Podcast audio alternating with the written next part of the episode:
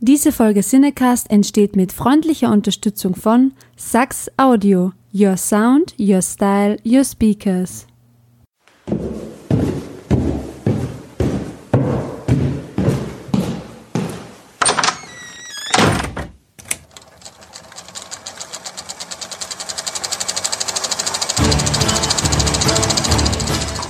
Watson, wenn man alle logischen Lösungen eines Problems eliminiert, ist die unlogische, obwohl unmöglich, unweigerlich eine neue Folge Siedecast.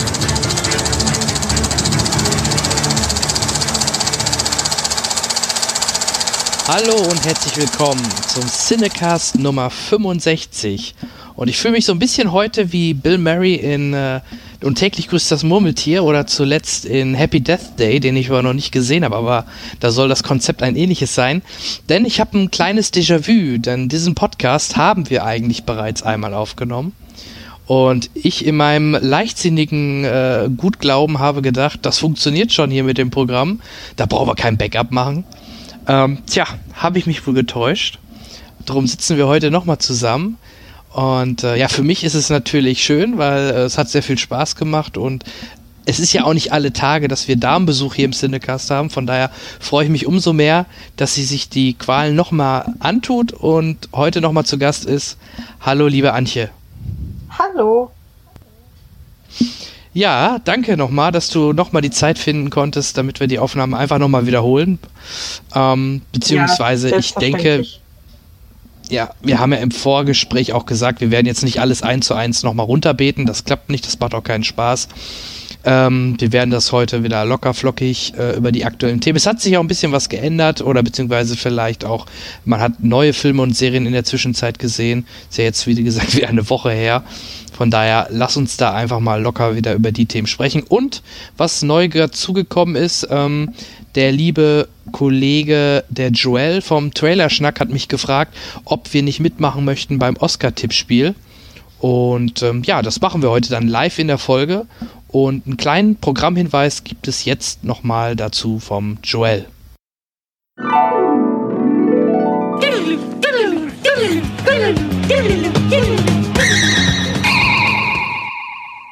Hi, hier ist der Joel. Ich bin ein Teil von Trailerschnack und äh, entschuldigt bitte, dass ich euch jetzt hier so jäh unterbreche. Aber der gute Jan Michael hat mir erlaubt, äh, eine kleine Herausforderung zu schicken. Denn in ein paar Tagen heißt es wieder. And the Oscar goes to. And the Oscar goes to. The Oscar goes to. Richtig, die nächste Oscarverleihung steht an. Es ist bereits die 90. und Trailerschnack veranstaltet dazu wieder ein Oscar-Tippspiel. Auf www.trailerschnack.de könnt ihr einfach mittippen. Äh, zu gewinnen gibt's neben dem Goldjungen ein schönes DVD-Paket oder Blu-ray-Paket. Und ähm, ja, wir wollten die Gelegenheit nutzen, die äh, Cinecast-Hörer und natürlich auch die Moderatoren herauszufordern. Tippt doch mit, zeigt, was ihr könnt und äh, ja, viel Glück beim Tippen und äh, danke, dass ich hier kurz reinschneiden durfte. Ciao.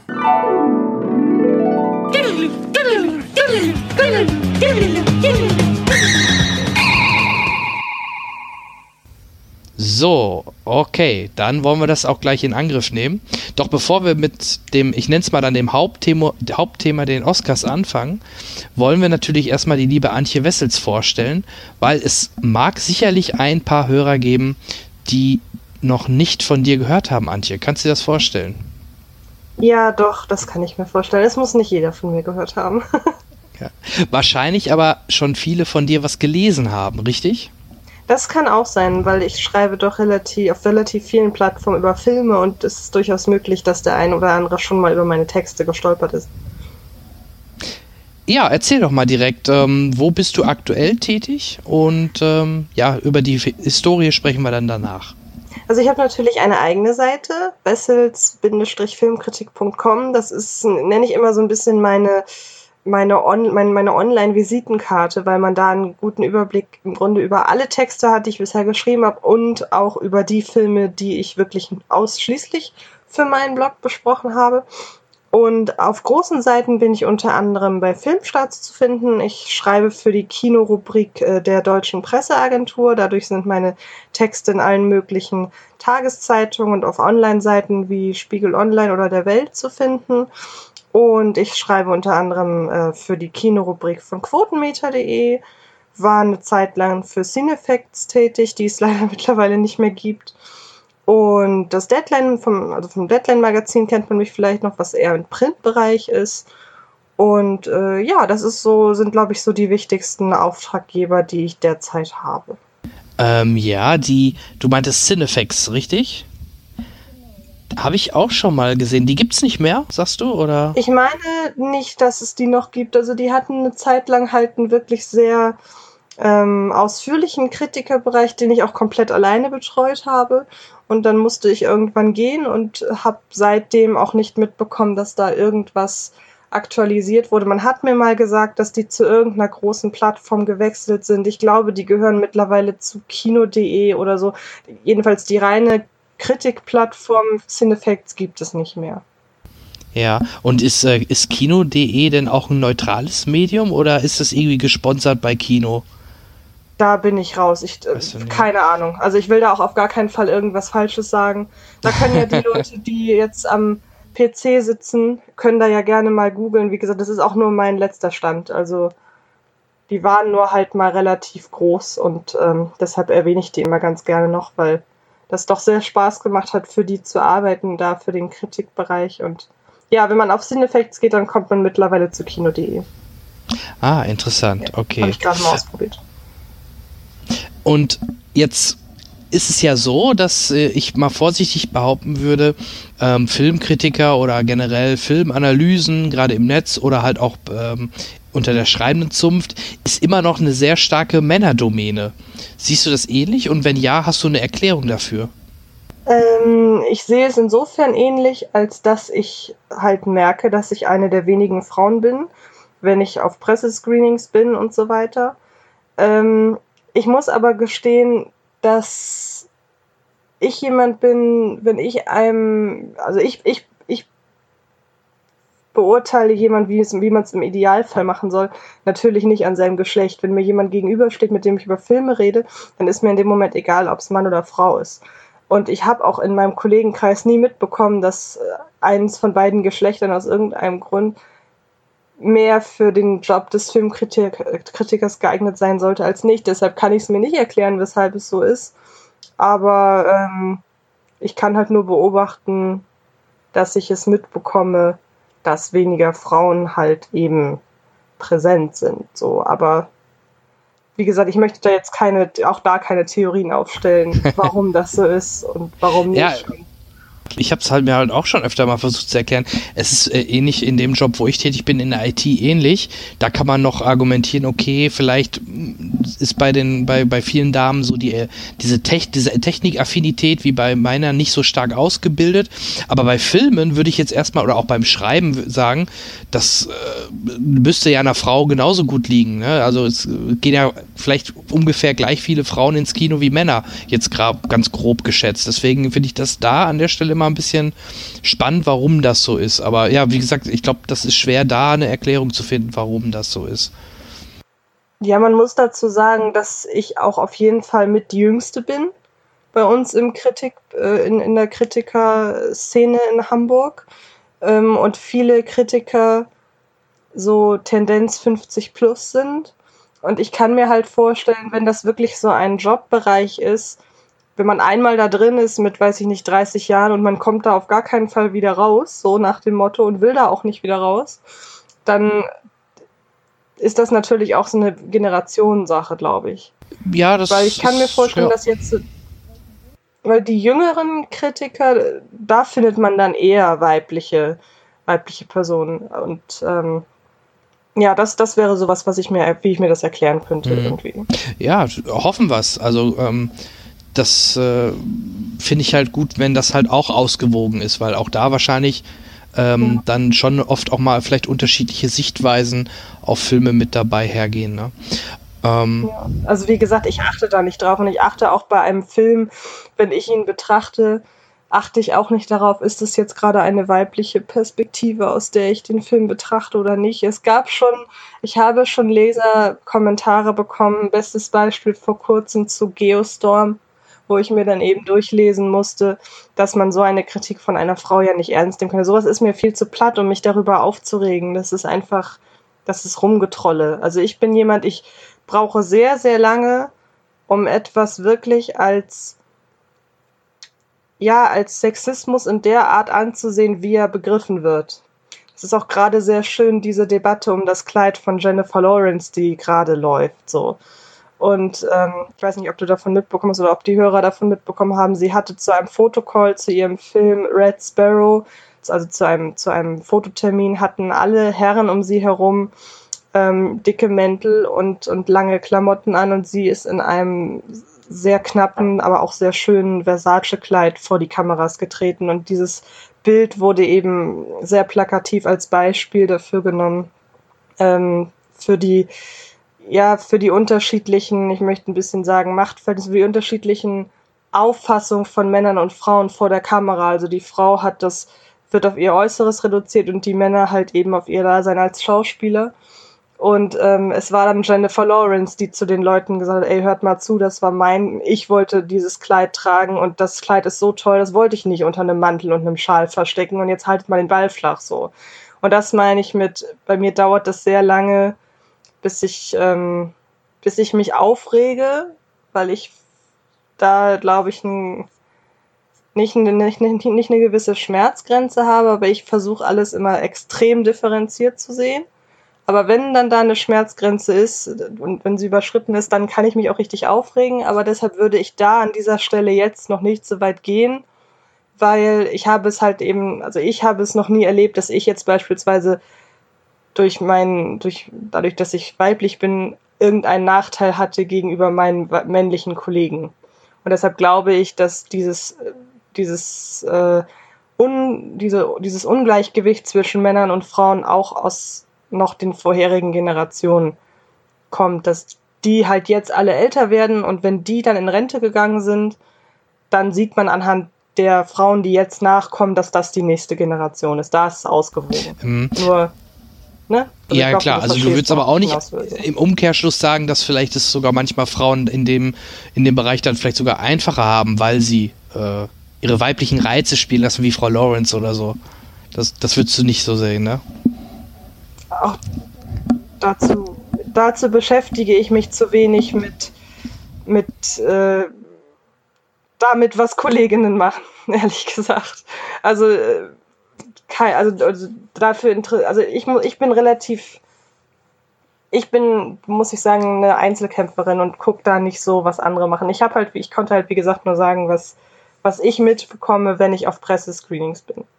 So da muss ich halt nur mal sagen, da sind mehr Männer als Frauen. Ja, das ist einfach nur mal Fakt. Also ich habe das Bild nur gesehen, ich habe gar nicht die Diskussion drumherum so mitbekommen. Aber wenn ich mir jetzt vorstellen würde, ja, was sollen denn die Männer tragen? Sollen die irgendwie auch leicht bekleidet sein? Das wird doch also gar nicht passen und na, man wollte auf das Gegenteil hinaus, dass man auch Jennifer Lawrence bitte einen Mantel und einen Schal zu reichen hat, ohne darauf einzugehen. Vielleicht wollte die das gar nicht, weil ich, wenn ich mir das vorstelle, ich trage auch gerne schöne Kleider und äh, freue mich auch, wenn ich im Sommer luftige Klamotten tragen kann. Ich meine, klar, jetzt reden wir hier von einem Pressetermin im Februar, aber sie hat es halt nicht besser ausgedrückt, also sie konnte es halt nicht besser ausdrücken in dem Moment, als sie gesagt hat, ey, das ist so ein geiles Kleid, das will ich nicht unter einem Mantel verstecken. So. Also das hat ja. sie halt perfekt auf den Punkt. Und für so einen Fototermin und, sprich, und ist ja ähnlich wie ein Red Carpet, spricht ja auch nichts dagegen, dann halt mal ein bisschen äh, was zu zeigen. Also ne? vom Kleid her und so. Ja. Genau. Da fand ich auch, das, das hat auch im letzten Jahr, ich weiß nicht mehr, wer da die, äh, die Oscars moderiert hat. War es Chris Rock? Ich bin mir gerade nicht ganz sicher. Ich habe mir jedenfalls neulich nochmal die ähm, den, den, den, den Anfangsmonolog angeguckt, der auch darauf eingegangen ist, auf diese Frage, warum bekommen Frauen am roten Teppich mhm. immer nur die Frage zu ihren Kleidern gestellt und Männer äh, zu ihrem, zu ihrer Schauspielerei. Und dann meinte derjenige, der meinte derjenige halt, ja, wenn George Clooney in einem total, äh, in einem total absurden ähm, Outfit daherkommen würde, dann würde ihn auch jeder fragen, äh, was trägst du da? Aber Männer tragen nun mal alle das Gleiche. Warum soll man die Leute, warum soll man jeden Mann einzeln fragen, was er trägt, wenn alle das Gleiche tragen so? Und das ist natürlich auch wieder überspitzt ausgedrückt, denn natürlich soll man auch Frauen danach fragen, ähm, was, wie, nach ihrem Job fragen. Und natürlich soll man sich nicht nur auf die Klamotten beschränken, aber man soll das Ganze, man darf das Ganze halt gern ein bisschen differenzierter sehen. Mhm. Und vor allem, so. bestes Beispiel, wenn jetzt ein Bradley Cooper anstatt in einem typisch klassischen schwarzen Anzug in einem gelben, blauen oder so ankäme, gebe ich dir Brief und Siegel, gefragt. genau, gebe ich dir Brief und Siegel, wird er genauso drauf angesprochen. Ja?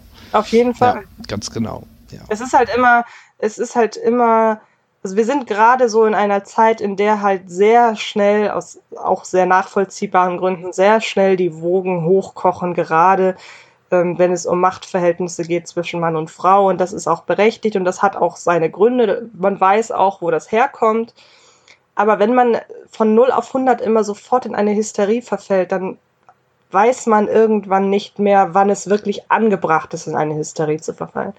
Und das ist so ein bisschen die Beobachtung, die ich mache. Ich fahre immer so ein bisschen nach dem Motto, haltet erstmal den Ball flach und guckt erstmal, ob die Aufregung, die ihr gerade an den Tag legt, auch wirklich angebracht ist. Wenn, ihr, wenn sie angebracht ist, dann soll diese Aufregung gerne auch zelebriert werden und dann soll man auf die Missstände auch gerne aufmerksam machen. Aber macht nicht aus jeder Mücke einen Elefanten. Und wir sind seit so einem halben Jahr dabei, wirklich aus jeder Mücke einen riesigen Elefanten zu machen. Und so verliert man ein bisschen das Gespür für die wirklich relevanten Dinge. Und deshalb bin ich da, bin ich da mittlerweile wirklich auf einige, glaube ich, zu, zu lasch in Bezug auf gewisse Dinge und ich lasse mir auch gerne nachsagen, ey, du nimmst das Ganze überhaupt nicht ernst. Ich glaube, ich nehme das Ganze ernster als viele andere. Ich versuche nur zu differenzieren. So, und das, ja, so kommt man von 0 auf 100, wenn man mich fragt, äh, wie das in der Kritikerbranche so ist mit dem Geschlechterverhältnis. Äh, ja, genau. Also ich wusste auch nicht, also das ist mir halt auch nur so öfter bei PVs halt aufgefallen oder gerade da, wo ich bin in Köln. Da müsste ich echt schon stark überlegen, wie viele Frauen denn da überhaupt zu sehen waren. Das ist halt nur so eine, wirklich ohne Hintergedanken eine neutrale Beobachtung gewesen. Ähm, mhm. was, was mich halt dann halt immer wieder halt ein bisschen stutzig gemacht hat, weil ich es halt eigentlich eh nicht so, also eigentlich sogar schade finde, weil es gibt ja keinen Grund, warum. Und vor allem, es gibt ja viele Journalistinnen auch, ne? Also von daher, warum ja. sollte es nicht in dem Bereich auch noch mehr Damen geben? Aber, Aber manchmal denke ich mir auch, manchmal denke ich mir auch, vielleicht gibt es dafür auch einfach keinen Grund. Also vielleicht ist das einfach so. Ohne dass da jetzt irgendein sexistischer Grund hintersteckt. Also vielleicht gibt es momentan einfach mehr Männer in dem Beruf als Frauen. Und sobald, also wie gesagt, das kann auch einfach manchmal so sein. Äh, ja. Ganz banal. Das ist das Problem. Wir, wir, irgendwie wollen wir immer, wir wollen immer irgendeinen Grund oder irgendeine Ursache für irgendwas haben. Aber manchmal gibt es die einfach nicht. Manchmal muss man Dinge halt ja, einfach richtig. so hinnehmen. Also vielleicht bin ich da sehr naiv in meinem Gedanken, aber ähm, ich, ich, will, ich, ich will mich einfach nicht mehr so viel von irgendeiner ja, Hysterie anstecken. Ja, gut, lassen. hast du ja bei Produzentinnen in Hollywood, da hast du auch Frauen wie eine Kathleen Kennedy. Oder, aber äh, Regie zum Beispiel auch relativ selten Frauen. Ne? Da gibt es halt äh, jetzt bei Wonder Woman mal. Ja. Na klar, die Debatte, natürlich die Debatte darum, dass es Frauen schwerer haben in diesen Berufen, da wurde anhand von Statistiken von vielen Beispielen, die alle gerade so im Hinblick auf diese Times Up Kampagne, es sind ja so zwei. Es gibt ja einmal die MeToo-Kampagne und dann gibt es diese, diese Times Up-Kampagne, einfach die darauf hinweisen möchte, dass jetzt ähm, Schluss sein soll damit, dass Männer halt wirklich die äh, ja in, Anführ in großen Anführungsstrichen das in der Gesellschaft dominantere mhm. Geschlecht sind, um das um, um klarzumachen, ja. was was gemeint ist. Und ähm, natürlich unter diesen, na, natürlich ist es so, dass Männer in diesen Berufen, Regie und so weiter, dass die da ähm, Vorherrschende sind. Das muss man ja nur, da kommen wir ja später noch drauf, muss man ja nur sehen in der Kategorie beste, beste Regie. Dieses Jahr beim Oscar oder beim Golden Globe, da war nicht eine Frau dabei, wo ja Natalie Portman sehr äh, charmant darauf hingewiesen hat. Und natürlich, das ist, das sind große Missstände und da muss man sich drum kümmern und da wird sich in diesem Moment wird da verstärkt äh, darauf aufmerksam gemacht, da findet gerade ein Umdenken statt und das ist absolut gut, dass es das gibt. Und das leugne ich auch überhaupt nicht. Also, wie gesagt, nur ich versuche halt, ich versuche einen Unterschied zu machen zwischen, ist, Regisseurinnen bekommen weniger Chancen in Hollywood und Jennifer Lawrence trägt ein Kleid, weil sie es cool findet. Ich versuche da unter, ich versuche ja, da absolut. einen Unterschied und, zu ähm, machen. da, ich finde gerade in Hollywood ist es noch erklärbarer, warum das historisch bedingt noch so ist, äh, aus der Historie hinweg, weil, weil es halt damals halt nur starke Männer in Führungspositionen gab und ne, das weicht erst so langsam alles auf. Genauso ist es ja auch in der Industrie und überall. Ähm, wird aber wird aber immer mehr. Wie gesagt, und es muss aufweichen und eben, und das muss auch so sein und das ist super und da würde ich niemals etwas anderes sagen. Warum auch? Ist ja vollkommener genau. Quatsch. Sehe ich auch so.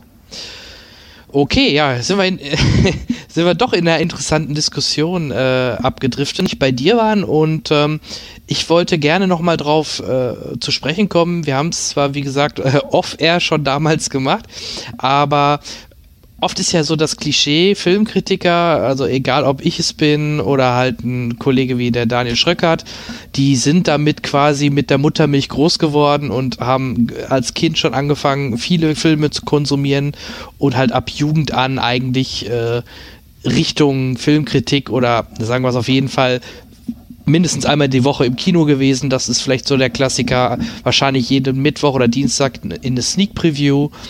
Ähm, und, und, und. Und so wächst man halt da rein und baut sich sein Wissen auf. Bei dir hatten wir letztes Mal schon drüber gesprochen, war es ein bisschen anders. Vielleicht kannst du das nochmal so ein bisschen ausführen, wie du an das Medium Film oder dann auch in Verbindung Medium Film ähm, mit Kritiken gekommen Ja, bist. also ich hab, bin natürlich als Kind auch mit Disney-Filmen beispielsweise aufgewachsen. Ähm, weil meine Eltern mir das gezeigt haben und wenn man einmal damit in Berührung kommt mit einem König der Löwen beispielsweise, dann hat man ja einen gewissen Bezug dazu. Aber ich habe nie das gehabt, was du gerade erzählt hast, dieses von Anfang an fasziniert von dem Materium äh, Film sein und dieses ähm, diese Leidenschaft zu haben, einfach immer neue Filme zu gucken zu wollen, das habe ich nicht. Ähm, kann auch gar nicht so richtig sagen, warum das so ist. Wahrscheinlich entwickeln sich gewisse Sachen einfach im Laufe der Zeit bei den einen, bei den einen und bei den anderen nicht. Und bei mir war es eben nicht. Ähm, bei mir kam das eigentlich erst später. Und zwar würde ich sagen, so mit 19, als ich nämlich ähm, tatsächlich sehr lange ähm, zu Hause war. Also ich habe halt während ähm, meiner Ausbildung bin ich irgendwann sehr krank geworden und hatte halt mit Reha und so weiter, musste ich sehr lange zu Hause bleiben und wusste dann halt, so banal das klingt, nicht, was ich den ganzen Tag machen soll.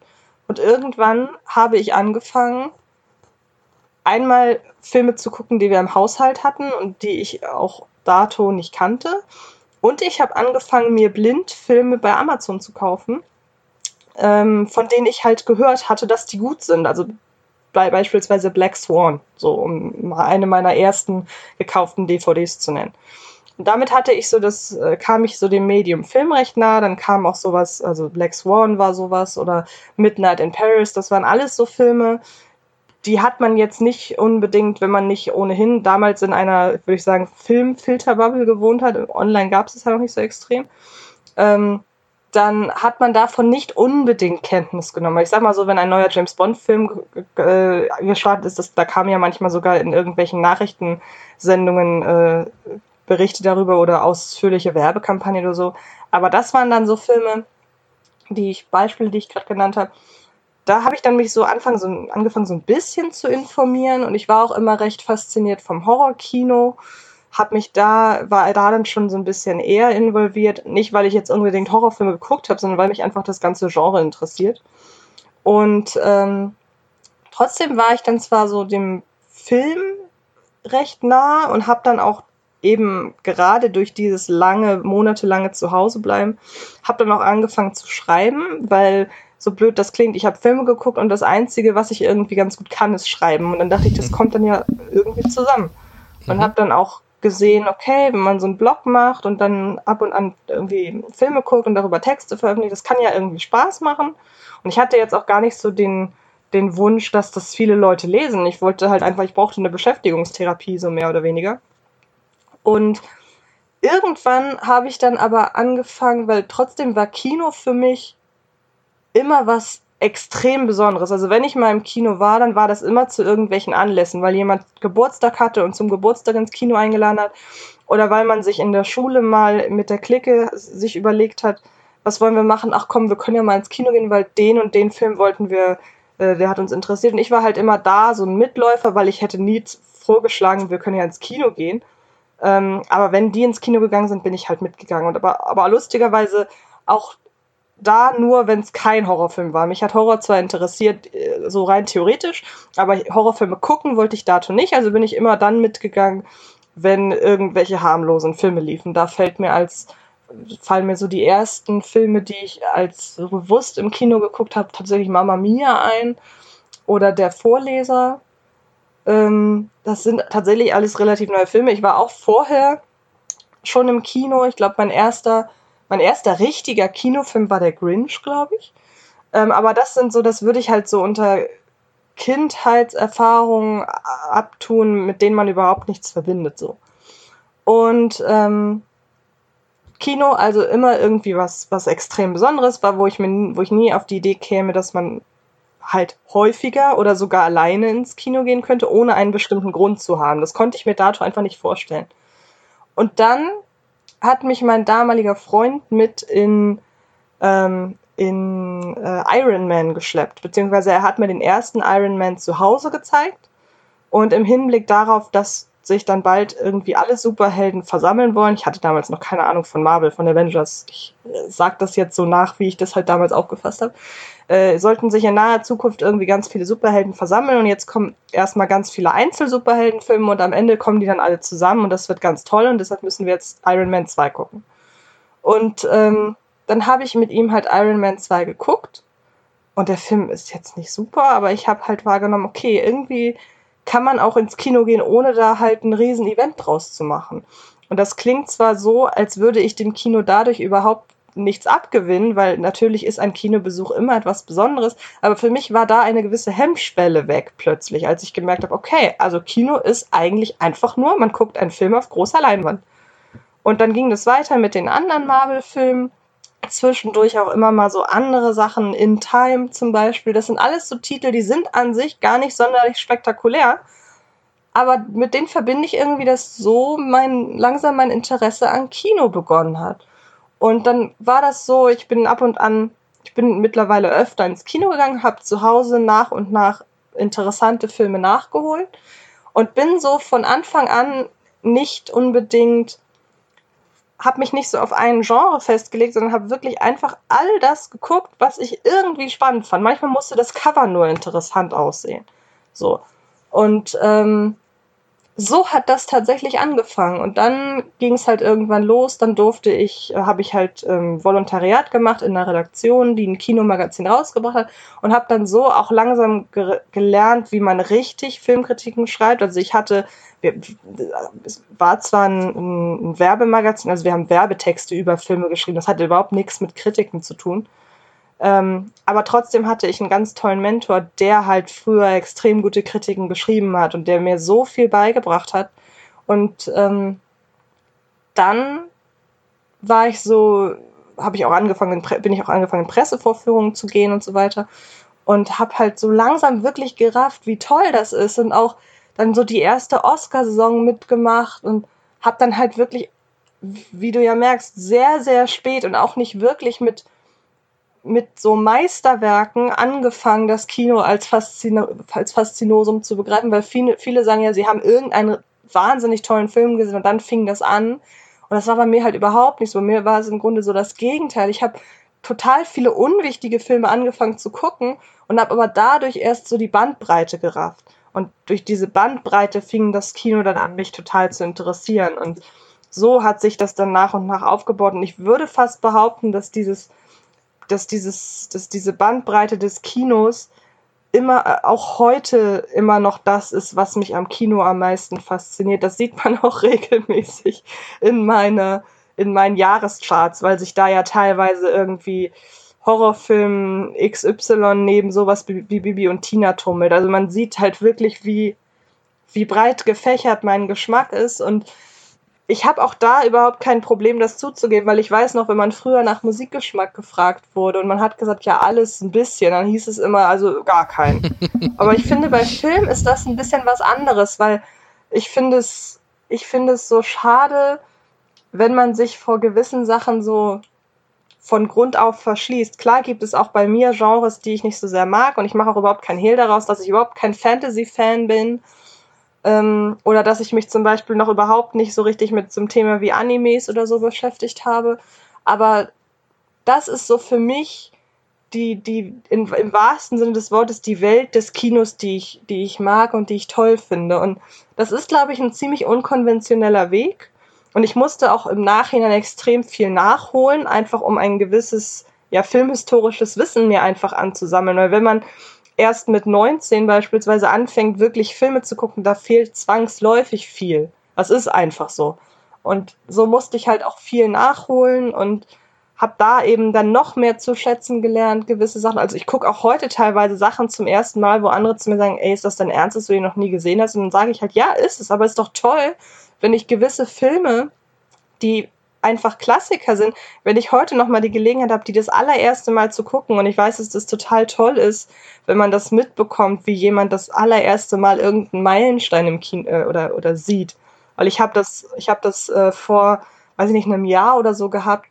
Da habe ich äh, im Beisein meiner Mutter hat sie oder in meinem Beisein hat meine Mutter das erste Mal The Sixth Sense geguckt und sie hatte von dem Twist null Ahnung. Und es war so toll, so die letzten zehn Minuten habe ich nicht den Fernseher angeguckt, sondern ich habe sie angeguckt, weil das viel spannender war zu sehen, wie bei ihr der Groschen fällt und wie sie das rafft. Und das ist, es ist so fantastisch, wenn man so ein Erlebnis heute noch hat. Also, weil ich habe zum Beispiel bis heute nicht ähm, ähm, die üblichen mhm. Verdächtigen gesehen. Hoho und bewahre mir den auf, weil ich weiß, das ist einer der Filme, die haben einen der, der soll einen der Twists überhaupt haben und ich bewahre mir den auf, weil ich so denke, ich will das noch ja, also, vor mir haben. Ja. So. Also soll ich dich jetzt und, nicht spoilern, ähm, ja. Das, auf gar keinen Fall. Nein. Nee, und das ist halt, ähm, und das ist halt so mein Weg zum Kino. Mhm. So. Du, super. Also äh, zum Beispiel, du sagtest gerade Animes, da werde ich bis heute auch nie wirklich warm mit. Wir hatten auch mal eine extra Folge zum Thema Anime. Da mussten wir uns dann auch Expertise mit Nino Kerl einladen, weil ich selber auch keine Ahnung von Animes habe. Und ja, selbst das Nachholen fällt mir schwer. Selbst ein Ghost in the Shell oder so Animes ist einfach nicht meins. Also kannst du mich ein bisschen mitjagen. Also ich bin ganz froh darum, ich bin ganz froh darum, dass ich in meinem Freundes- und Kollegenkreis so ein, zwei Experten auf dem Gebiet habe. Weil ich tue mich halt immer extrem schwer, ähm, wenn ich dann über was schreibe, wovon ich keine Ahnung habe. Was ja nun, mal ganz ehrlich, also es ist zwangsläufig, man, mir kann niemand erzählen, noch so ein guter Filmkritiker, ähm, dass er wirklich von, von allem 100% Ahnung hat. Also man muss sich zwangsläufig immer mal wieder äh, informieren und recherchieren und so weiter. Und ich bin halt froh, dass ich zum Beispiel bei äh, Animes Kollegen habe, die ich auch mal anhauen kann, wenn ich eine Kritik schreibe und sage, hey, schau mal, verstehe ich das und das richtig? Und ist das in dem Zusammenhang, habe ich das korrekt aufgefasst und fehlt da was und würdest du das anders machen? Und das ist, das ist normal und ich bin aber froh, dass ich solche Leute habe, weil ich möchte ja, wenn ich schreibe, meinen Lesern möglichst viel bieten an Text. Und ähm, da sollte man sich dann, glaube ich, auch nicht zu fein sein, um, um Rat ja, absolut. zu fragen. Also ich habe, äh, wir haben ja letztes Mal drüber gesprochen, ähm, auch über das Thema Lieblingsfilm. Ähm, meiner ist natürlich deutlich älter als deiner. Ähm, beziehungsweise ich glaube, dass ich äh, so ein Alltime-Favorite mit Zurück in die Zukunft habe, habe ich sicherlich nicht schon, habe ich heute jetzt sicherlich nicht das erste Mal erwähnt, aber ähm, hast du denn so ältere Filme, weiß nicht, 80er, 90er oder von mir ist auch noch älter, wo du im Nachhinein sagst, boah, das war das war echt ein Kracher und äh, gut, dass ich den nachgeholt habe. Ja, auf jeden Fall. Also lange Zeit war mein absoluter Lieblingsfilm die Truman Show beispielsweise. Weil das einfach in jeder Hinsicht, man muss sich überlegen, ich weiß jetzt nicht, von wann genau der ist. Ist der von, von 98? Ich weiß es gerade gar nicht.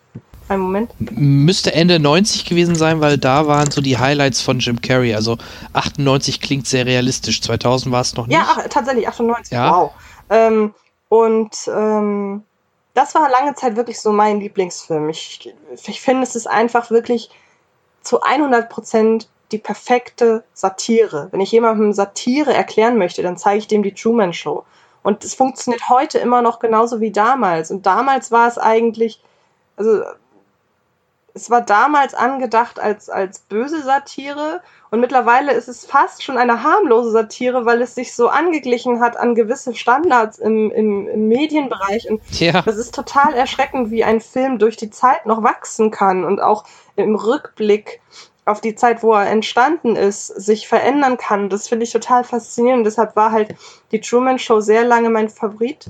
Ähm, ich liebe äh, American Beauty immer noch, trotz des, ähm, der Anwesenheit von, von Kevin Spacey. Und ich habe American Beauty Ja, aber das spielt da ja auch ein Ekel so ein bisschen. Ne? na, vor also, allem habe ich halt, ich habe halt American Beauty vor allem nach dem ganzen Skandal um ihn bewusst nochmal geguckt, um festzustellen, ja, der Film funktioniert noch mit ihm, obwohl ich jetzt gewisse Dinge über ihn er erzählt bekommen habe aus den Medien. Und ähm, das ist auch so ein Film, den ich äh, abgöttisch liebe. Gerade aus dem Horrorkino ist viel älteres. Also wenn die Gondeln Trauer tragen, ist bis heute einer der besten Gruselfilme, die, die es so gibt. Ähm, natürlich sowas wie Shining oder ähm, Ice White Shut oder viel Kubrick sowieso. Also da ist sehr viel an alten Filmen, in Anführungsstrichen. Es ist ja auch alles nicht so alt. Also ich meine, ich kann auch, ich habe vor einer Weile Psycho mal wieder gesehen. Also selbst den kann man sich heute noch guten Gewissens angucken. Und für mich ist ein Film gut gealtert, wenn ich heute immer noch verstehe, warum er damals gut war. Dann muss ich ihn gar nicht mehr gut finden. Das ist zum Beispiel bei Twin Peaks so, um mal eine Serie zu nennen.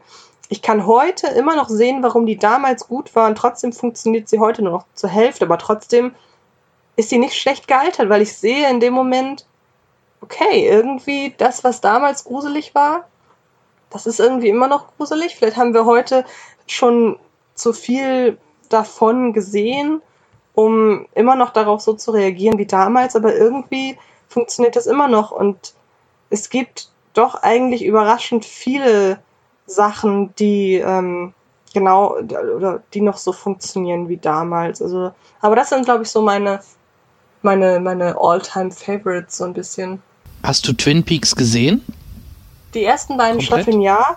Ja. Ähm, bei, bei jetzt bei der Neuauflage habe ich, glaube ich, nach Folge 3 äh, erstmal Schluss gemacht, weil das hat mein Gehirn nicht mehr mitgemacht.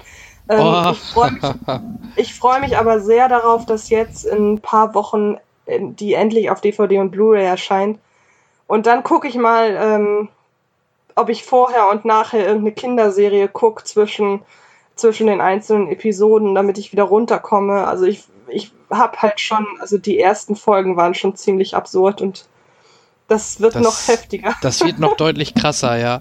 Da, Ja, vor allem, ich bin halt so jemand, ich finde halt, also mir macht David Lynch wirklich Angst. Also wenn, ich bin sowieso, ich bin sowieso ein riesiger Schisser, was Horrorfilme angeht, aber wenn ich mich in einen Film setze wie Conjuring, dann habe ich in dem Moment wirklich tierisches. Also ich glaube, die Agenturleute, die Horrorfilme betreuen, die freuen sich immer, wenn ich einen Film beschreibe, weil ich finde wirklich alles gruselig.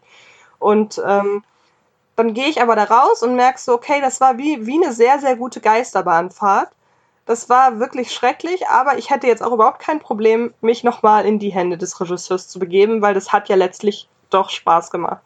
Und bei David Lynch ist das aber so, ich gucke das und dann umgibt mich so eine Beklemmung und diese Beklemmung werde ich den ganzen Tag auch nicht mehr los. Also das, was der macht, ist halt wirklich in jeder Hinsicht unangenehm, aber gleichzeitig auch total faszinierend. Und ähm, das macht mir halt tatsächlich wirklich, wirklich Angst dann in dem Moment. Und ähm, ja, ich habe auch vor kurzem eine Doku über ihn gesehen, wo es darum ging, was, wie er halt in früher, wie er so als Künstler war, wo man so Skizzen gesehen hat, die er als Maler und als ähm, Bildhauer und so angefertigt hat. Und als man das so gesehen hat und er auch erzählt hat, was er teilweise für Bilder sieht, wie was in seiner Kindheit passiert ist, was er da für Gestalten getroffen hat, dann rafft man schon, wo das alles herkommt. Also es ist eine total faszinierende Person. Und deshalb, vielleicht sollte ich auch noch so Sachen, wo du gerade von alten Filmen gesprochen hast, Mulholland Drive ist zum Beispiel auch so ein so ein riesiger All-Time-Favorite von mir. Aber auch sowas, ich glaube, das kann ich mir nicht mehr angucken. Das, ist, so regt mich, das, das, das ist zu aufregend. Also wenn du möchtest, folgender Vorschlag. Ich habe äh, vor ein paar Folgen, hatte ich dem guten Freund, dem Regisseur Daniel P. Schenk zu Gast. Ähm, mhm. Der ist auch großer Twin Peaks-Fan und wir haben ich habe lange gesucht nach jemandem, der auch mit mir zusammen Twin Peaks geguckt hat und auch generell Lynch und auch jetzt die neue Staffel. Also du bist recht herzlich eingeladen, wenn wir mal so eine kleine Sonderfolge machen über Lynch oder respektive Twin Peaks, wobei wir sicherlich dann auch auf die anderen Werke nochmal eingehen, sowas wie, ähm, da kommt man ja gar nicht dann drum rum. Ähm, ist jetzt auch nicht in der nächsten Zeit direkt geplant, aber wenn du dann eh die dritte Staffel dann durch hast, ähm, ich werde sicherlich den einen oder anderen Film nochmal nachholen, dann wäre, wäre ich sehr erfreut, wenn du dich dann zu uns gesellst und dann machen wir mal zu dritt ja, eine kleine, gerade Twin Peaks, eine Diskussion und eine Gesprächsrunde. Weil auch gerade, wie du schon sagst, die dritte Staffel, ja, äh, ah, ja ich, ich, ich möchte nichts sagen, weil das jedes Wort darüber würde dann halt was verraten, was, was dir eventuell den mhm. Spaß nehmen könnte. Von daher. Ja, ich bin sehr gespannt, was da auf mich zukommt. Ja, ja. Ja, da gibt es eine Folge, ach, äh, da sage ich, also, also eine sticht heraus und das ist keine Folge, also so vom Mindverkehr, die nicht in den ersten drei Folgen, und das ist äh, irgendwo Folge 9 rum oder so gefühlt, oder 6, 7, 9. Ja, 8. ja, also die ersten Folgen waren ja sogar so, die waren ja noch halbwegs nachvollziehbar, also. Ja. Ich bin, ich bin da sehr früh ausgestiegen. Ja, ja, ja, kann ich verstehen. Also, ja, cool. Nee, das machen wir auf jeden Fall mal. Und ähm, du hattest letztes Mal, und das würde ich dich bitten, auch vielleicht noch mal kurz zu erzählen, weil den Film habe ich mir schon aufgeschrieben, ähm, aber noch nicht gesehen. Da warte ich noch auf den passenden Moment. Er liegt aber mittlerweile jetzt hier, nämlich ein Film. Ich glaube, das war doch jetzt sogar dein Lieblingsfilm aktuell, ne? Der, der mhm. kurz vor Mitternacht spielt. Ja, kurz nach. Nein, kurz nach. Ja.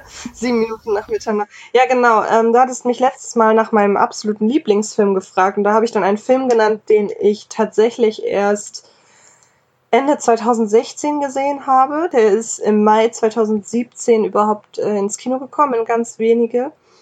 Und ähm, der Film heißt Sieben Minuten nach Mitternacht im Original äh, Monster Calls. Und es ist eine spanische Produktion von dem Regisseur von äh, Das Waisenhaus von äh, Dave, äh, John, nee, J.R. Biona und der jetzt auch den neuen Jurassic World Film macht. Und es ist aber, ähm, es ist aber überhaupt nichts in der Art. Es ist eine, ein Fantasy-Drama über einen kleinen Jungen, der es sehr schwer hat, der eine schwer kranke Mutter hat und der in der Schule sehr böse gemobbt und gehänselt wird. Und in all seiner Verzweiflung erscheint eines Nachts an seinem Fenster ein riesiges Baummonster in Motion Capturing ähm, verkörpert von äh, Liam Neeson. Und ähm, dieses Monster sagt ihm, pass auf, ich erzähle dir drei Geschichten und, die, und als viertes erzählst du mir deine Geschichte. Und er weiß in dem Moment überhaupt nicht, was es bedeuten soll. Aber er sagt, du wirst dann schon wissen, so, was die, was deine Geschichte ist. Und er, der Junge hat erst keine Lust und sagt erst, ja, was will ich denn? Ich will, dass du mir hilfst. Ich will nicht irgendwelche Geschichten hören. Und dann geht's aber los und der Baum erzählt ihm diese Geschichten, die alle vom Menschen handeln und von der Komplexität des Menschen und so nach und nach ist es halt eine gewisse Form der Hilfe, die der Junge durch diese Geschichten erfährt. Und mehr möchte ich auch gar nicht dazu verraten. Und ähm, es war halt so, ich habe diesen Film in der Pressevorführung gesehen und habe schon während des Films gemerkt, okay, irgendwie ist der anders als Filme sonst sind, so ganz platt ausgedrückt. Es gibt in dem Film eine Szene, wo ich irgendwann einfach erstmal gar nicht mehr konnte und ich und auch so ziemlich alle um mich herum haben, waren total in Tränen aufgelöst. Und ähm, dann war der Film vorbei und der Abspann gelaufen. Und dann war das aber irgendwie das Bedürfnis noch da, da jetzt einfach noch mal ein bisschen zu sitzen und über den Film nachzudenken. Das habe ich sonst nicht. Also normalerweise, klar, wenn ein Film gut war, ähm, dann bleibt man vielleicht auch noch den Abspann sitzen. Ich bleibe sowieso sehr gerne noch am, bis zum Abspann sitzen. Und ähm, aber da musste ich erstmal noch eine Weile, noch eine Weile darüber nachdenken und dann bin ich gegangen und mich hat der Film halt überhaupt nicht losgelassen. Und ich habe sowas noch nie gehabt, dass mich ein Film wirklich Wochen und vielleicht sogar ja fast ja, Monate irgendwie noch begleitet. Und dann habe ich den Film ein paar Monate später nochmal gesehen und es war wieder exakt das gleiche. Und dann habe ich ihn nochmal im Kino gesehen und es war wieder genau das gleiche. Und mittlerweile habe ich den Film auch zu Hause bestimmt noch vier, fünf Mal gesehen. Und er hört einfach überhaupt nicht auf, in seiner Intensität so zu wirken, wie er wirkt. Und der spricht Themen an und ist unglaublich ambivalent in seinen verschiedenen Emotionen, die er auslöst und auch die er bedient und in seiner total komplexen Weltsicht. Und ähm, das habe ich noch nie, noch nie gehabt in einem Film, dass mich das so beschäftigt und so mitnimmt und ich mich mit jedem, mit jeder Sekunde dieses Films identi auch, auch identifizieren kann irgendwie. Und das ist so, das ist, das ist so was ganz Einzigartiges. Und ich glaube, wenn man zu einem Film dann Lieblingsfilm sagen darf, dann darf man das zu so einem Film sagen, weil natürlich ist es so, wenn ich jetzt richtig, richtig gut drauf bin und ich möchte jetzt einen Film gucken, bei dem ich mich kaputt lache, natürlich kann ich dann nicht zu dem Film greifen. Ist ja auch klar. Oder wenn ich sage, ich möchte mich jetzt gruseln unbedingt, dann greife ich auch nicht zu dem, dann greife ich eher zu einem, meinem Lieblingshorrorfilm. Aber einer, der mich wirklich volle Bandbreite so abholt und von dem ich auch glaube, dass wenn ich ihn früher gesehen hätte, dass er einiges, dass ich einiges anders gemacht hätte in meinem Leben. Das finde ich total faszinierend und ähm, deshalb äh, möchte ich unbedingt Partei ergreifen für diesen Film, weil ähm, das ein wahnsinnig toller Film ist, den leider auch hierzulande nur, nur, nur ganz wenige gesehen haben, weil der, weil der nur in wenigen Kinos erschienen ist, leider. Ja, deswegen, ich würde das auch schon als Geheimtipp einstufen. Ähm, ich glaube, letztes Mal habe ich dich auch gefragt, hast du Big Fish mittlerweile gesehen oder hast du ihn mal gesehen? Nee, habe ich leider nee, nicht, ne? aber du hattest mich an ihn erinnert. Ja, genau, irgendwie kam mir das. Ich habe ihn auch. sehr gut, sehr gut. Also das kann ich auch nochmal nahelegen und ähm, ja, gerade ich bin sehr gespannt auf den Film, um mal gucken, ob ich dann auch irgendwie erkennen kann, was du meinst mit, äh, wenn ich den vorher gesehen hätte, hätte ich vielleicht im Leben andere Sachen anders gemacht. Weiß ich nicht, ob man das erkennt als jemand, der jetzt nicht deine, deine Lebensgeschichte so im Detail kennt, aber ähm, ich kann mir schon vorstellen, weil so ein paar Sachen hatte ich selbst bei Big Fish, wo ich mir gedacht habe, ja, das äh, zeigt an, wie man vielleicht im Leben, ähm, was man im Leben machen sollte oder wo man den Fokus drauf setzen sollte. Mhm. Von daher bin ich da sehr, sehr gespannt drauf. Ja, sehr schön. Aber wo ähm, wir gerade dann von noch äh, Film sprechen, ja. Da wir gerade von guten Filmen sprechen, ähm, lustigerweise hat, vermisse ich ausgerechnet heute die Frage, was wir als letztes gesehen haben. Da, die, ja, genau da wollte ich gerade hinau, äh, hin, hinaus, äh, beziehungsweise herüberleiten. Das ist ja super. Ähm, denn das ist auch die Frage, die ich sonst immer mache. Wir hatten es letztes Mal nur ein bisschen von der Aufteilung her anders. Da hatten wir halt, glaube ich, erst sogar, was wir zuletzt gesehen haben und sind dann erst auf dich mhm. eingegangen. Ähm, deswegen, bevor wir zu den Oscars kommen, natürlich die Frage, was haben wir denn zuletzt gesehen? Sowohl, weiß ich nicht, über Streaming, über Serien, über Filme. Und da darf natürlich der Gast beginnen. Das freut mich sehr, denn ich habe mich richtig gefreut darüber, dass mir diese Frage heute gestellt wird. Ja. Denn ich habe heute Morgen einen Film gesehen. Heute Morgen war nämlich das Pressescreening zu Game Night. Ah, so da haben wir letztes Mal sogar drüber gesprochen, wo du nämlich meintest, das könnte mal wieder so eine richtig ja. gute Komödie werden. Und es ist eine richtig gute Komödie geworden. Also ich möchte fast behaupten, das letzte Mal, dass ich bei einer reinen Komödie so herzhaft gelacht habe, war bei 22 Jump Street. Und da kam ja danach nicht mehr unbedingt viel. Also ich würde jetzt zum Beispiel The Big Sick nicht unbedingt als reine Komödie bezeichnen. Deshalb würde ich den jetzt mal rausnehmen. Ähm, Ghostbusters bin ich ja ein großer Fan von, von dem Remake. Da weiß ich aber, dass viele den nicht mochten. Deshalb klammer ich den mal ein bisschen aus. Aber Game Night ist so, also der braucht sich jetzt vor sowas wie Hangover, was ja so die letzte also ich sag mal so, Hangover war die letzte reine Komödie, die nicht zu einem Franchise gehörte, ehe sie natürlich zu einem wurde. Ja. also muss man ja, muss man ja sagen, eigentlich hat Hangover als einzige, als einzelne Komödie angefangen. Und ist reingehauen mit einer simplen Idee und war plötzlich irgendwie so von jetzt auf gleich, hatte der Film Kultstatus, auch wenn ich das Wort nicht so sehr mag. Ähm, Und ich könnte mir vorstellen, dass es bei Game Night ähnlich läuft, weil Game Night hat auch eine simple Idee, nämlich wir haben einen Spieleabend und der läuft aus dem Ruder und ist einfach richtig, richtig gut. Er ist zum einen, was ich sehr mag, er ist nicht unter der Gürtellinie. Es ist, gibt nicht einen Gag, der unter die Gürtellinie zielt und trotzdem ist er nicht total bieder, weil er ist teilweise sehr derbe im Umgang mit seinen Figuren. Also da landet dann halt schon mal eine Figur in einem, in einem Düsentriebwerk von einem Flugzeug so und wird dann zerhäckselt. Also das, das wird dann schon ein bisschen böse, was die, was die äh, einzelnen Szenarien angeht oder auch, dass relativ blutig jemand eine Kugel abbekommt, das gibt's auch. Aber der ist trotzdem, der ist, der ist so in, in einem, der ist so ganz niedlich harmlos so und nicht, also nicht verharmlosend, sondern in seinem Humor einfach harmlos. Der ist total lieb mit den Figuren und trotzdem können die auf die Kacke hauen, aber der, der ergötzt sich nicht daran, dass jetzt die ganze Zeit irgendwelche Schimpfwörter fliegen und hat manchmal sehr, sehr hübsch bösen Humor. Die Darsteller sind richtig gut drauf. Ähm, der hat eine sehr gute Gag, eine gute Gag-Schlagzahl. Natürlich bei keiner Komödie ähm, zünden 100% aller Gags. Aber der hat wirklich einen ex eine extrem gute Gag-Trefferquote, das muss man wirklich sagen.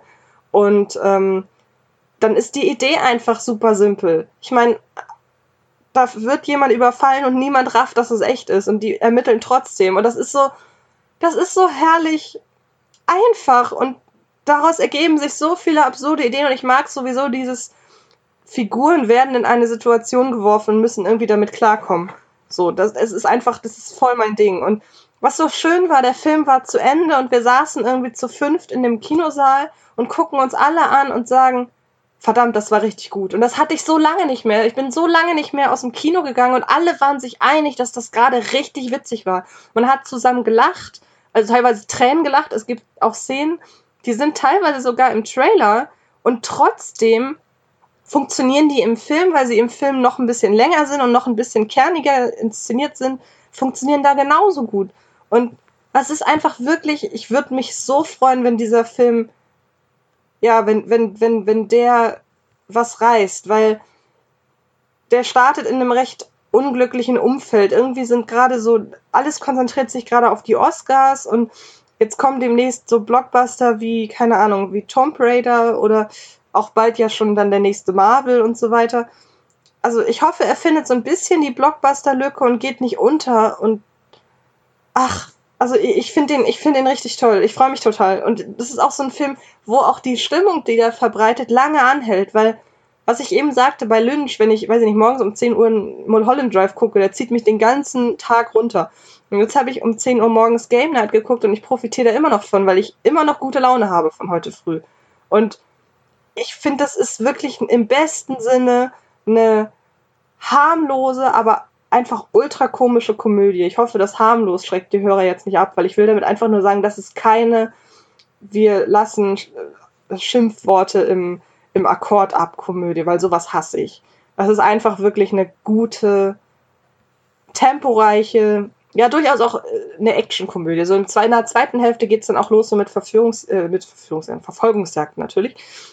Und was ich sehr witzig finde, oder nein, nicht witzig, sehr beeindruckend finde, der ist richtig hochwertig gemacht auf Kameraebene. Der hat eine richtig feine Kameraarbeit, die sich dem ganz, die sich die ganze Zeit dem Thema Spiel unterordnet. Also manchmal hat man so Landschaftspanoramen, die dann so aussehen, als wäre das ein Spielfeld, was man sieht. Oder dass bei Verfolgungsjagden plötzlich diese Sicht angenommen wird, die man hat, wenn man so in einem so ein, so ein Autorennspiel spielt und man nimmt die so Position hinter dem Auto an. Film, teilweise mit mega langen Plansequenzen und so weiter.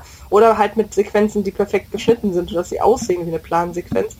Also Game Night ist super, also was heißt überraschend? Ich habe ja gehofft, dass es so wird, weil ich den Trailer schon mochte, aber genau. Ja, der ist richtig gut geworden und ich hoffe, dass den viele Leute angucken. Wann ist der Start? Am 1. März. Ah, okay. Ja, ist ja nicht mehr lange hin. Ja, stimmt. Aber vielleicht haben sie genau die Lücke noch erwischt vor dem nächsten Marvel-Film. Ja. Und ich glaube, die Oscars alleine machen jetzt im Kino nicht viel aus, weil die Oscar-Filme, wenn man die mal sich so anschaut, ja, das sehen wir ja gleich. wird gerade berichtet. Also in der Filmwelt Ja. sind die Oscars gerade wichtig so. Aber glaubst du nicht, dass das eine etwas andere Zielgruppe sein könnte? Die Ja, ich wirklich hoffe, sich um die hoffe, Oscars scheren? Das ja. hoffe ich. Ich hoffe, dass die Leute, die sich nicht für die Oscars interessieren, Game Night gucken. Das ist genau mein Plan. Ja. Genau, und äh, ich habe letztes Mal ja erwähnt, Jason Bateman mag ich sehr gerne, ob jetzt in Ozek oder in anderen Komödien, auch in dieser Weihnachts-Office-Party-Komödie. Ich guck mir den immer ganz gerne an, weil der, oder halt bei, wie heißt die gute Serie, äh, Arrested Development, also ich, ich mag den Bateman sowieso und da freue ich mich auch drauf. Und ja, dadurch, dass ich jetzt von dir so positiv da eingestimmt werde, freue ich mich natürlich doppelt drauf. Also es Sehr wurde cool. halt wirklich, obwohl wir, in, gut, ich saß auch in einer sehr guten Reihe, muss man dazu sagen. ähm, aber normalerweise wird bei Pressevorführungen ja nicht unbedingt gelacht und hier war es halt wirklich in, einer, in, in, einem, in einem guten Tempo, dass auch immer wieder gelacht wurde. Also nicht nur so Mhm. vereinzelt, sondern auch wirklich oft und das, das finde ich schön. Also ich werde ihn mir nächste Woche auf jeden Fall nochmal in einem vollen Saal hoffentlich angucken, weil dann dürfte das Ganze nochmal eine Nummer lustiger werden. Ja, das, das da profitierte damals ähm, sowohl Hangover auch von, als sie wahrscheinlich jetzt auch Game Night. Sobald der Saal ein bisschen voller ist und dann dann dann äh, steckt ja auch Lachen an und das gibt so eine gewisse Dynamik, ne? Das ist dann macht dann doppelt Spaß. Ja, das kenne ich. Okay. Ähm, hörst du mich noch? Ja, Okay, äh, dann würde ich vorschlagen, ähm, ich erzähle mal kurz, was ich gesehen habe. Ähm, ich habe, den hast du wahrscheinlich schon vor ein paar Wochen gesehen, den Schwarzen Panther mir angeschaut. Ähm, ich kann so ganz den Hype nicht verstehen oder auch de, das Box Office, was der jetzt am ersten Wochenende eingenommen hat. Das ist ja sogar höher als von Age, äh, Avengers Age of Ultron. Äh, gut, der mag auch nicht so der größte sein, aber der hatte natürlich den Vorteil von dem Hype des ersten Teils und dann wundert mich schon, dass das so gut ankommt, ein Black Panther. Ähm, ich fand ihn auch okay, aber es trifft nicht so ganz meinen Geschmack, vermute ich. Ähm, plus halt so ein paar Logikgeschichten mit der Stadt. Warum fährt dann eine Bahn rum, äh, wenn das doch nur so ein kleines Städtlein ist oder ein verstecktes Städtlein?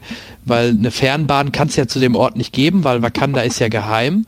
Also da sind schon so ein paar Logikgeschichten drin und er zieht sich halt auch gerade am Anfang, finde ich, doch ein bisschen lang hin, ähm, bis man ein bisschen mehr zu Gesicht bekommt. Vielleicht ist sogar schon fast diese Anfangssequenz noch mit das Beste, also vor dem Marvel-Logo. Also ich bin da nicht ganz so begeistert von. Ich mochte ange also an sich finde ich den Black Panther eine ganz coole Figur. Fand auch in Civil War hatte der echt ein paar coole Momente. Aber sein Solo-Film hat mich jetzt an der Stelle nicht wirklich überzeugt. Äh, löb loblich war oder löblich ist sicherlich, dass die mal komplett darauf verzichtet haben, einen anderen Avenger mit in den Film reinzubringen, um da irgendwie äh, den zu pushen. Hat er ja scheinbar auch nicht nötig. Ähm, aber ja, gut, es ist vielleicht wirklich eine sanfte Vorgeschichte zu dem, was dann jetzt kommt im Mai mit oder Ende April mit, ähm, mit dem dritten Avengers Infinity War. Ähm, aber ich, okay, ich bin ähnlich wie du an der Stelle. Ich habe jetzt auch nicht so viel Ahnung von den Comics und bin da nicht so tief im Detail drin. Ähm, von daher kann ich comicgerecht ist und so weiter. Ich fand ich fand's halt ganz schön auch wieder Martin Freeman zu sehen, den sehe ich immer gerne. Ähm, plus natürlich, ähm, ich sage immer noch Gollum, aber natürlich Andy Serkis. Ähm, auch mal ohne, so nicht animiert zu sehen, ist auch mal ganz nett. Und gönne ich ihm auch, dass man auch mal sein wahres Gesicht vor der Kamera auch au- bei einem größeren Film zu, äh, zu Gesicht bekommt. Also in der Summe Film war okay, aber ich verstehe den extremen Hype dann nicht. Ja, gehe ich mit. Also ich, äh, ich, ich fand ihn ganz langweilig. also er hat von mir, Ja, kann ich verstehen, Er kann ich verstehen. Und das ist ja eigentlich überraschend, ne? ja, also er hat von mir eine solide Ja. Kritik bekommen, einfach weil er halt äh, Mhm. produktionstechnisch äh, auch solide ist. Ich finde, er ist, was die Effekte angeht, hat Marvel echt schon mal Besseres gemacht. Ähm, Ja, ja. Und ähm, Drehbuch ist, ich finde, es ist mehr Business as usual, als man dem Film zugesteht. Natürlich, oder als, als man als man es dem Film nachsagt, weil viele sagen ja, der Film löst sich voll von der Marvel-Erfolgsformel. Das stimmt auch. Es ist wirklich vom Tempo her und vom Aufbau der Geschichte ist es mal wirklich ein Film ohne den typischen Marvel Drive so. Ähm, aber Ja. ich muss halt leider sagen, ich finde, man steht dem Film viel zu viel Innovation zu, als er eigentlich hat. Natürlich ist er der erste schwarze Superheld Mhm. in diesem neu aufgekeimten Superhelden äh, Hype. Es gab Blade schon, aber der kam nun mal vor, bevor das wieder losging, dass alle Superheldenfilme Ja. gut fanden. Oder Spawn. ja, genau, deshalb klammer ich das alles so ein bisschen aus. Er ist ja tatsächlich genau wie Wonder Woman auch die erste Frau war. Natürlich gab es auch vorher Catwoman schon als Beispiel, aber auch das zähle ich eben nicht zu diesem neuen Was- Superheldenheit, zu dieser neuen. Ich wollte gerade Superhelden- sagen, oder was ist mit Supergirl? Ja, genau, aber das gehört halt Ja, alles gab's auch einen nicht, Film. Ja. Genau, aber das gehört halt alles nicht zu dieser neuen Generation Superhelden, Ja, die ja. halt ähm, mit Iron Man angefangen hat und bei DC halt mit ähm, Man of Steel, wenn man da das äh, DC, äh, DC Extended Universe dann als Anfang nehmen möchte. Denn also klar, Ja. da ist Black Panther der erste schwarze Superheld und deshalb erkenne ich auch gerade in den USA, ähm, wenn man den Film als Befreiungsschlag für die Black Community sieht und die sieht den ja als Befreiungsschlag und das ist toll, dass sie das sieht und deshalb hat er auch so einen Erfolg. Also nachvollziehen kann ich den Erfolg, aber ich finde es halt irgendwie schwierig, genau wie bei Wonder Woman die ähm, Frauensache. Bei Wonder Woman bin ich ja sogar noch extremer. Wonder Woman sehe ich ja als kompletten Fehlschlag im Hinblick auf einen Emanzipationsgedanken. Das ist ein anderes Thema. Ähm, ich erkenne da, wo der Hype herkommt. Okay. Ich erkenne da, wo der Hype herkommt, aber ich sehe den Film auf gar keinen Fall als so stark, dass ich diesen anhaltenden Hype als berechtigt sehen würde. Denn ich hätte mir eigentlich anhand der Qualität erwartet, dass der Film einen riesigen, eine super erste Startwoche hat und dass er dann runterkracht, wenn die Leute sehen, so gut ist er gar nicht. Aber offenbar, also jetzt, wenn man jetzt Twitter aufmacht, dann ne, sieht man ja äh, Black Panther schon in einem Tweet mit nächster bester Oscar-Anwärter so. Und Mhm. ähm, und ist immer die Frage, wie ernst man das nehmen kann, weil früher war ein Film einfach nur der beste Film aller Zeiten, jetzt ist es der beste Film aller Zeiten und er muss den Oscar gewinnen, so als nächste Stufe. Aber ähm, ich finde ihn halt Ja. echt, ich finde ihn echt schwierig, weil er ist halt, also ich, ich, ich finde die Figur hat zwar ein super, also viele Figuren in Black Panther haben super komplexe Ansätze, auch total ambivalente Gedanken so in ihrer Weltauffassung, aber ich finde, dass der Drehbuchautor das überhaupt nicht ausschöpft, weil er sich viel zu sehr immer auf eine Facette des Charakters konzentriert und die nie zusammen in einer Szene zu, zum Tragen kommen. Ich sehe also nur in der Theorie, dass da verschiedene Facetten da sind, aber er vermischt die nicht. Deshalb finde ich, habe ich einen total holprigen Charakter mit Black Panther eben, der auch Hm. nicht, der auch im Film nicht zu Black Panther wird. Ich sehe nur jemanden in einem Anzug. Das ist komplett anders als beispielsweise in Age of, nee, nicht Age of Ultron, im letzten, wo er den Kurzauftritt hatte. Da habe ich Black Panther gesehen. hm. Genau, da habe ich Black Ja, Panther genau. gesehen. Und hier sehe Ja. ich halt einen Mann im Anzug. Und wie du schon gerade sagtest, die ganzen Logiklücken, die ganze, klar, die Weltenbildung ist insofern fantastisch, als dass man ja wirklich versucht hat, afrikanische Kultur mit futuristischen, mit futuristischem Design zu verbinden. Und wenn man mal schaut, was Disney, Schrägstrich Marvel, was die für Aufwand betrieben haben in Sachen Recherche, das ist schon beeindruckend. Aber dann sehe ich auch wieder so eine strunzlangweilig inszenierte, mit schlechtem CGI vollgeklatschte Finalschlacht und denke mir, was ist das denn? Ihr seid doch nicht DC. Also da fehlt ja nur noch irgendjemand, der Blitze aus sich rausschießt und dann haben wir DC. Also ich, ich bin total enttäuscht gewesen von Black Panther und Ja.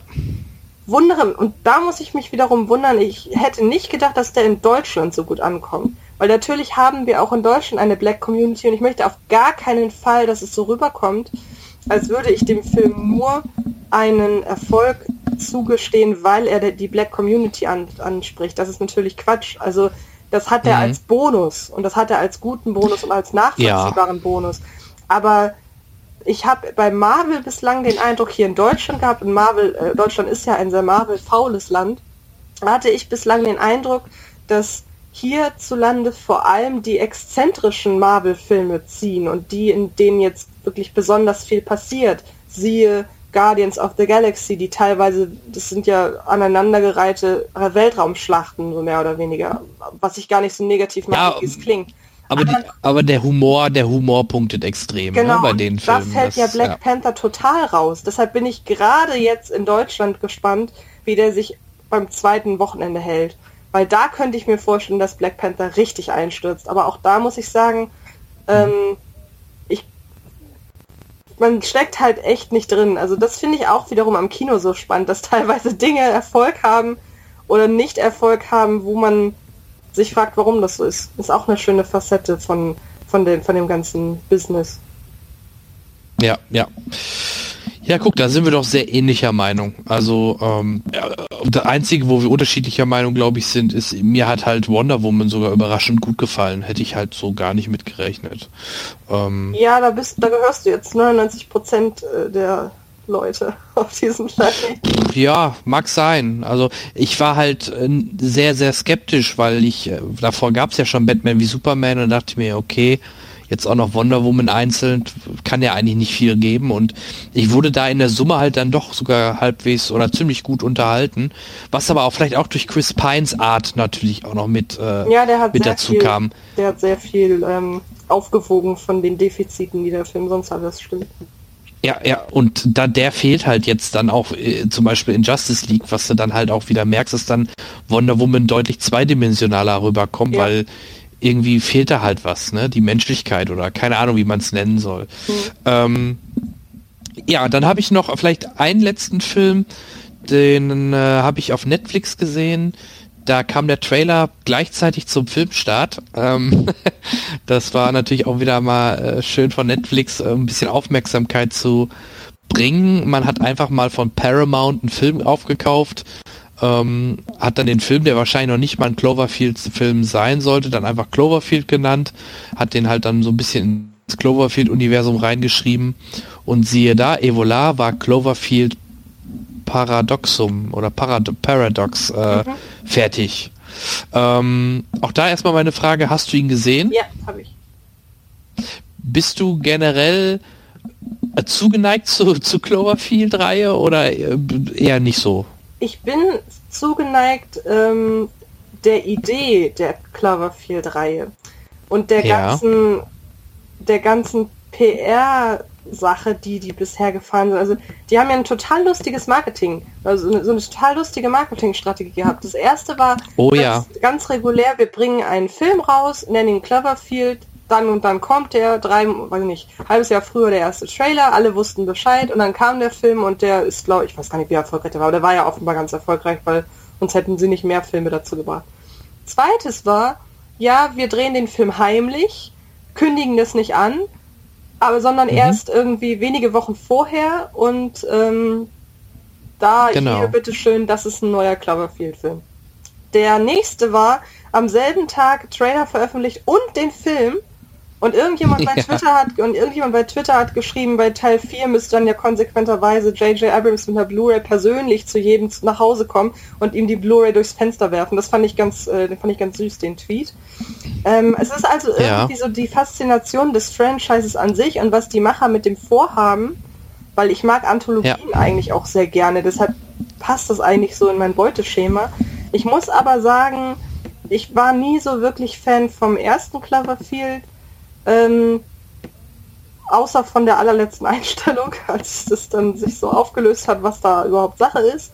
Dann äh, Ja, stimmt. Ten Mhm. Cloverfield Lane fand ich deutlich besser. Der hätte aber auch funktioniert, ohne dass er zum Cloverfield-Universum gehört. Und da, finde ich, liegt nämlich ähm, das Geheimnis. Ähm, ich muss dir ein bisschen widersprechen. Ich glaube schon, dass der von Anfang an als Cloverfield-Film geplant war, jetzt im Nachhinein. Jetzt, wo ich auch so ein bisschen was dazu gelesen habe, dass ja beispielsweise, wenn man ähm, Cloverfield Paradox und ähm, den ersten Cloverfield parallel abspielt, dass er dann zum selben Zeitpunkt die Erschütterung ist, wo im, also im, im ersten Cloverfield ist zum selben Zeitpunkt die Erschütterung, wie in Cloverfield Paradox diese äh, Zündung ist von diesem Ach. dieser Maschine, die alles Sowas machst du? Sowas machst du in deiner Freizeit? ich habe es nicht parallel abgespielt, aber ich lese natürlich, ich lese natürlich Artikel über sowas. Ja, aber sowas ist doch schon wieder geil, oder? Ja, das wusste ich gar nicht. Genau, und da finde ich, durch sowas merkt man dann halt, okay, da steckte wohl doch ein bisschen mehr Aufwand hinter, als, äh, als man dachte. Weil mein erster Gedanke war nämlich auch, ihr habt doch da eigentlich einen Film gehabt, äh, wo ihr nicht wusstet, wie ihr den vermarkten sollt. So, aber dann habe ich halt so gelesen, okay, da steckte wohl doch ein bisschen mehr hinter. Und dann finde ich es nämlich wieder. Du, da, da, ko- da kommt es aber vielleicht immer ein bisschen auf den Zeitpunkt äh, an, wann man gesagt hat, okay, das äh, macht Sinn, dass wir das vielleicht ins Cloverfield-Universum bringen, weil die Geschichte auf dieser Raumstation an sich hätte man auch komplett so für sich stehen lassen können Klar. und das wirklich alleine für sich stehen, äh, ja, also wirklich komplett einen eigenen Film machen lassen Natürlich. können. Nee, aber das sind dann eben so Sachen, Ja. die finde ich halt super spannend. Und ähm, ja, also ich muss sagen, ähm, ich finde den Film nicht gut, aber ähm, irgendwie hat das alles was und ich würde, das wird auch jetzt kein Film sein, glaube ich, der in meinen Tops, äh, in meinen Flops des Jahres landet so. Äh, und ich bin weiterhin gespannt auf den vierten Teil, weil ich finde das Franchise an sich, das finde ich halt ich finde das Franchise spannend und bin gespannt, wie es sich entwickelt. Und das ist jetzt zwar ein Tiefpunkt Ja. Film an sich betrachtet, aber ja. Der vierte Teil soll ja schon dieses Jahr im Herbst angeblich erscheinen und äh, er soll angeblich ins Kino kommen. Okay, cool. Soweit war ich noch nicht. Und er, und, und er soll angeblich im Zweiten Weltkrieg spielen, was, was ich doppelt ich merkwürdig finde. Mhm. Ja. Weil da fehlt mir dann sogar erstmal im ersten Moment erstmal die Bindung überhaupt zu den, ich sag mal, zu dem Cloverfield Monster oder so, ne? Das passt ja eigentlich so gar nicht. Mhm. Aber mal schauen. Also Abrams lässt sich da sicherlich was einfallen oder seine Autoren. Da bin ich, bin ich auf jeden Fall sehr gespannt drauf. Okay. Okay, ähm, ja und ach übrigens, Daniel Brühl, vielleicht sollte man das kurz erwähnen und ähm, der englische Schauspieler, der auch bei IT Crowd immer mitspielt, ähm, Ja, der, Chris der finde ich noch mit am, am genau, der noch mit so am sympathischsten in dem Film rüberkam mit seinem Arm und so. Also, das war noch ganz nett eigentlich. Also Chris O'Donnell Ähm, mag ich auch sehr. Den habe ich jetzt kurz äh, kürzlich in der äh, Serie ähm, äh, Get Shorty gesehen, wo Ja. die die äh, die da auch zu den Filmen gehört. Und ähm, da war er wirklich sehr sehr sehr charismatisch und wie du auch schon sagtest, durch IT Crowd habe ich ihn kennengelernt, so mehr oder weniger. Und das ist auch so einer, Mhm. der hat nie so richtig den Sprung in die A-Liga geschafft. Aber trotzdem gönnt man ihm seinen Erfolg total und ähm, deshalb, Ja, ich sehe den gerne stimmt. das ist so ein Film, da darf Gut. man dann gerne auch auf. Wenn, Der Film war jetzt, der Film, ja? Ich wollte sagen, wenn, wenn der Film für irgendwas gut war, dann zur Not dafür, dass man äh, Chris O'Dowd mal wieder gesehen hat. Das stimmt, ja. ja. Gut, okay. Dann würde ich sagen, ähm, wollen wir doch mal versuchen, die Oscars einzuschätzen. Ich weiß nicht, wie viele von du, von gerade von den besten Filmnominierten du gesehen hast, Davon aber ich ich glaube alle rausgehört zu haben. Alle. Oh super. Da bist du hier mein Joker heute. ähm, Ich muss aber dazu wir gehen mal die sagen, Punkte. Ich würde mich Ja? nicht als Joker bezeichnen aus einem ganz bestimmten Grund, denn ich habe neulich schon mal versucht, also ich mache halt auch jedes Jahr auf meinem Blog eine Prognose und ich habe neulich Ja. angefangen mit der Prognose, weil ich dachte, gut, ich habe die Filme jetzt alle gesehen, ob ich die Filme jetzt, ob ich jetzt prognostiziere oder einen Tag vor den Oscars, ist egal. Da habe ich festgestellt, ich kann momentan nur so drei bis vier ähm, Kategorien sicher vorhersagen, wo ich eine ziemlich sichere Ahnung habe. Ja, ich finde, das sind bislang die offensten, offensten, das klingt komisch, äh, die Oscars, die ähm, bisher am unsichersten sind in, in, in der Vorhersage, muss ich leider sagen. Ja. Ja, äh, kann ich verstehen. Ähm, aber ich würde trotzdem versuchen es einfach mal. Ja, klar. Ähm, vor allem, wir können ja nicht verlieren, sondern nur gewinnen. Im Zweifel an Erfahrung. Ähm,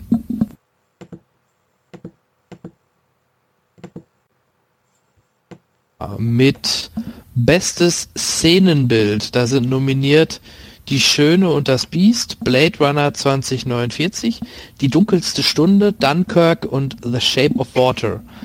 Ähm, ich würde sagen, wir machen vielleicht immer abwechselnde Einschätzungen und dann äh, einigen wir uns auf was. Äh, ähm, ich fange mal an, weil das sind auch viele Filme, die ich gesehen habe.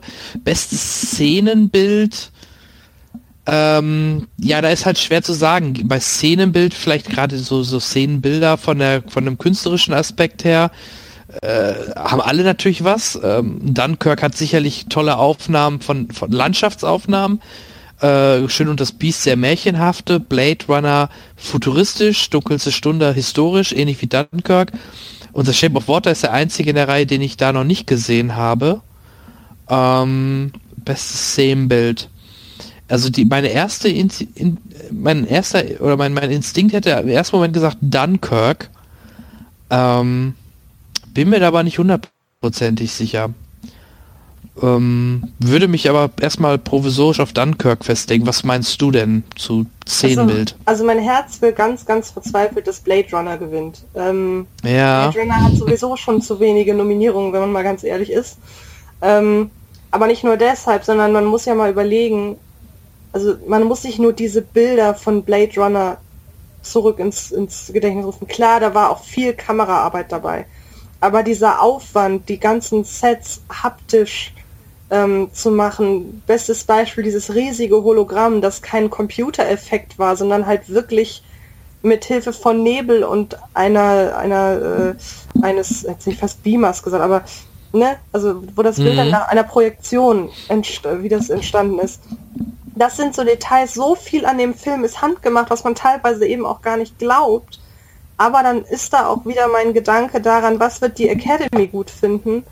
Und dann Mhm. ist da was, sowas wie Shape of Water, was halt leider voller Details, voller Detailarbeit ist, genauso wie Dunkirk, ähm, die einfach das Ja. schaffen, diese, diese, diese Dekade wieder aufleben zu lassen, ähm, in der die, die Filme jeweils spielen. Ich glaube ein bisschen, ich, ich, ich tendiere einen Tick zu Shape of Water, weil der sowieso in dieser sehr starken äh, Frontrunner-Position läuft. Und ich glaube, dass viele, gerade so kleinere Awards auch an denen gehen werden, weil der natürlich sehr detailverliebt ist in, in, in, in seinem ganzen Auftritt so. Also wenn es nach mir geht, würde ich Ja. auf Shape of Water setzen. Ich hätte natürlich ein super schlechtes Gewissen, wenn es dann Dunkirk wird. Und ähm, Äh, Du, ähm, dann musst du kein schlechtes Gewissen haben. Ich würde vorschlagen, ähm, den Oscar vom Herzen würde, würden wir es Blade Runner gönnen. Ähm, realistisch, weil du ihn gesehen hast, sagen wir ruhig, äh, kann ich gerne mitgehen. Ähm, Okay. The, Shape of, The Shape of Water hat den Vorteil, äh, wenn wir richtig liegen, haben wir hier in der Stelle einen Punkt gemacht und wenn es dann doch Blade Runner wird, freuen wir uns trotzdem, weil es Blade Runner ist. genau, ne? und wenn es Ja. Dunkirk wird, ärgern sich alle. Das ist doch auch schön. Ja, es ist halt immer blöd, wenn man immer nur das äh, angibt, was man hofft, weil ähm, dann das ist zwar schön für einen, weil man denen das dann gönnt, aber wenn es dann nicht wird, da hat man da auch nichts gewonnen. Von daher finde ich die Einstellung so gut. Wir nehmen jetzt mal hier The Shape of Water und Blade Runner hoffen wir einfach trotzdem mal, dass er, dass Genau. er was abräumen kann. Gut, nächste Kategorie. Ähm, ich lese sie mal vor, dann kannst du mal dazu was sagen. Ich glaube, das ist eine sehr schwere. Bester fremdsprachiger Film haben wir hier als nächstes drin stehen. Da haben wir eine fantastische Frau, The Insult, oh jetzt wird schwer, Nelly Boff, in Klammern Loveless, ich denke mal ist dann der englische Titel, Genau. Körper und Seele und The Square.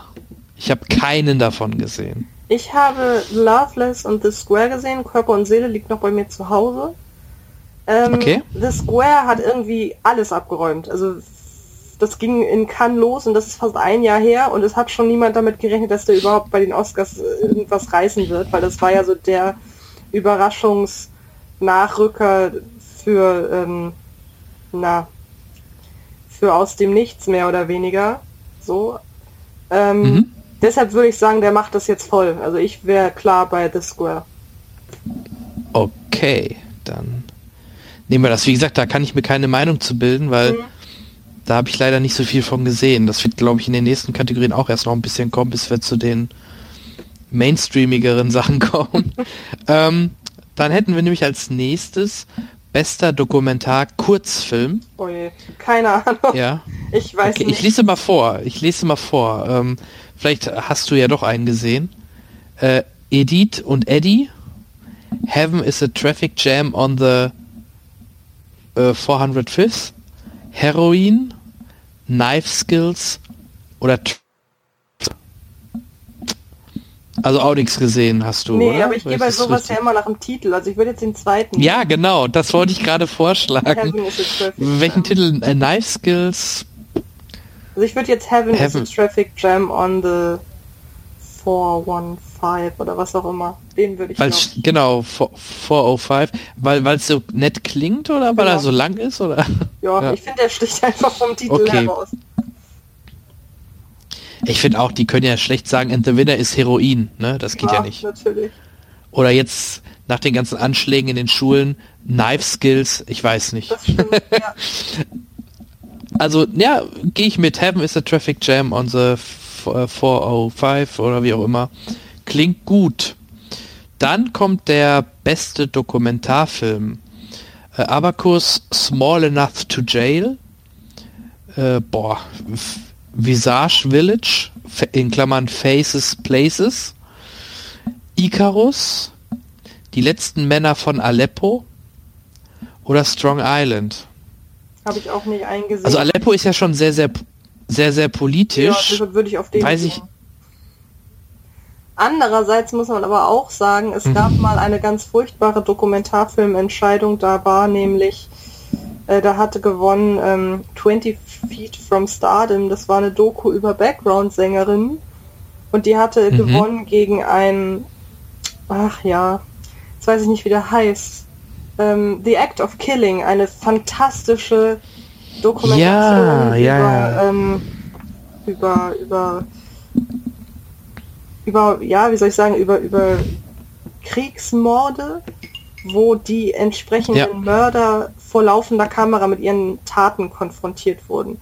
Und da waren sich alle Den kenn ich dass- sogar. Da waren sich alle einig, dass das ein ganz großartiger Film ist, wo ich auch mitgehe. Also eine unglaublich wichtige, intensive und halt wirklich auch aufklärerische Doku in gewisser Weise. Und ähm, deshalb bin ich da auf alles vorbereitet. Also es kann auch irgendwie sonst was werden, aber ich würde jetzt tatsächlich auch die letzten Männer von Aleppo sagen. Ja. Ich habe so ein bisschen irgendwie, wenn ich mir jetzt immer vorstelle, die holen das dann raus und sagen, the Oscar goes to Vi- Visage Village oder Icarus oder irgendwie äh, die letzten Männer. Ich weiß nicht, ob, ob das ein deutsche Doku ist, dass der hier in Deutsch steht oder ob der einfach wirklich so heißt. Ich kann mir noch nicht so ganz vorstellen, dass sie dann wirklich sagen, okay, Nee, äh, das the Oscar eine- goes to die letzten Männer von Aleppo. Es ist eine dänisch-syrische Produktion. Ach, okay, ja. Okay, komm, wir machen das. Äh, Ich habe Ahnung. Dann nehmen wir das. So, letzter. Ja, noch zwei Kategorien, dann, dann, dann bin ich wieder dabei. Äh, bester Kurzfilm. The Culp Elementary. The 11 O'Clock. My Nephew Emmett. The Silent Child. What to Vote. Und da steht dann halt noch dahinter All of Us. What to Vote. What to Vote. All of Us. Okay. Kurzfilm. Hast du irgendwas davon gesehen? Nein. Aber auch so, so Kurzfilme ist sowieso nicht so meins. Wobei man ja eigentlich sagen müsste, die kann man schnell runtergucken, ne? Ja, vor allem, was halt ganz interessant ist, und da öffne ich mal eben den Startplan für Deutschland. Einen Moment, dann kann ich das nämlich direkt sagen. Genau, am 1. März sollen halt, so, äh, so steht es zumindest hier, äh, sämtliche Oscar-Kurzfilme, sowohl Live-Action als auch Animation, im, ins Kino kommen. Als quasi, äh, Mhm. als quasi Kurzfilm-Event. Und das habe ich vorher noch nie gehört, dass es sowas gibt. Vielleicht ist es auch einfach Das ist gut. sehr lange an mir vorbeigegangen, aber das ist vielleicht für Leute, die das interessiert und die ein gutes Kino in der Nähe haben, dann können die die alle gucken. Also das mal so an dieser Stelle als Information, weil das finde ich ziemlich cool. Ja.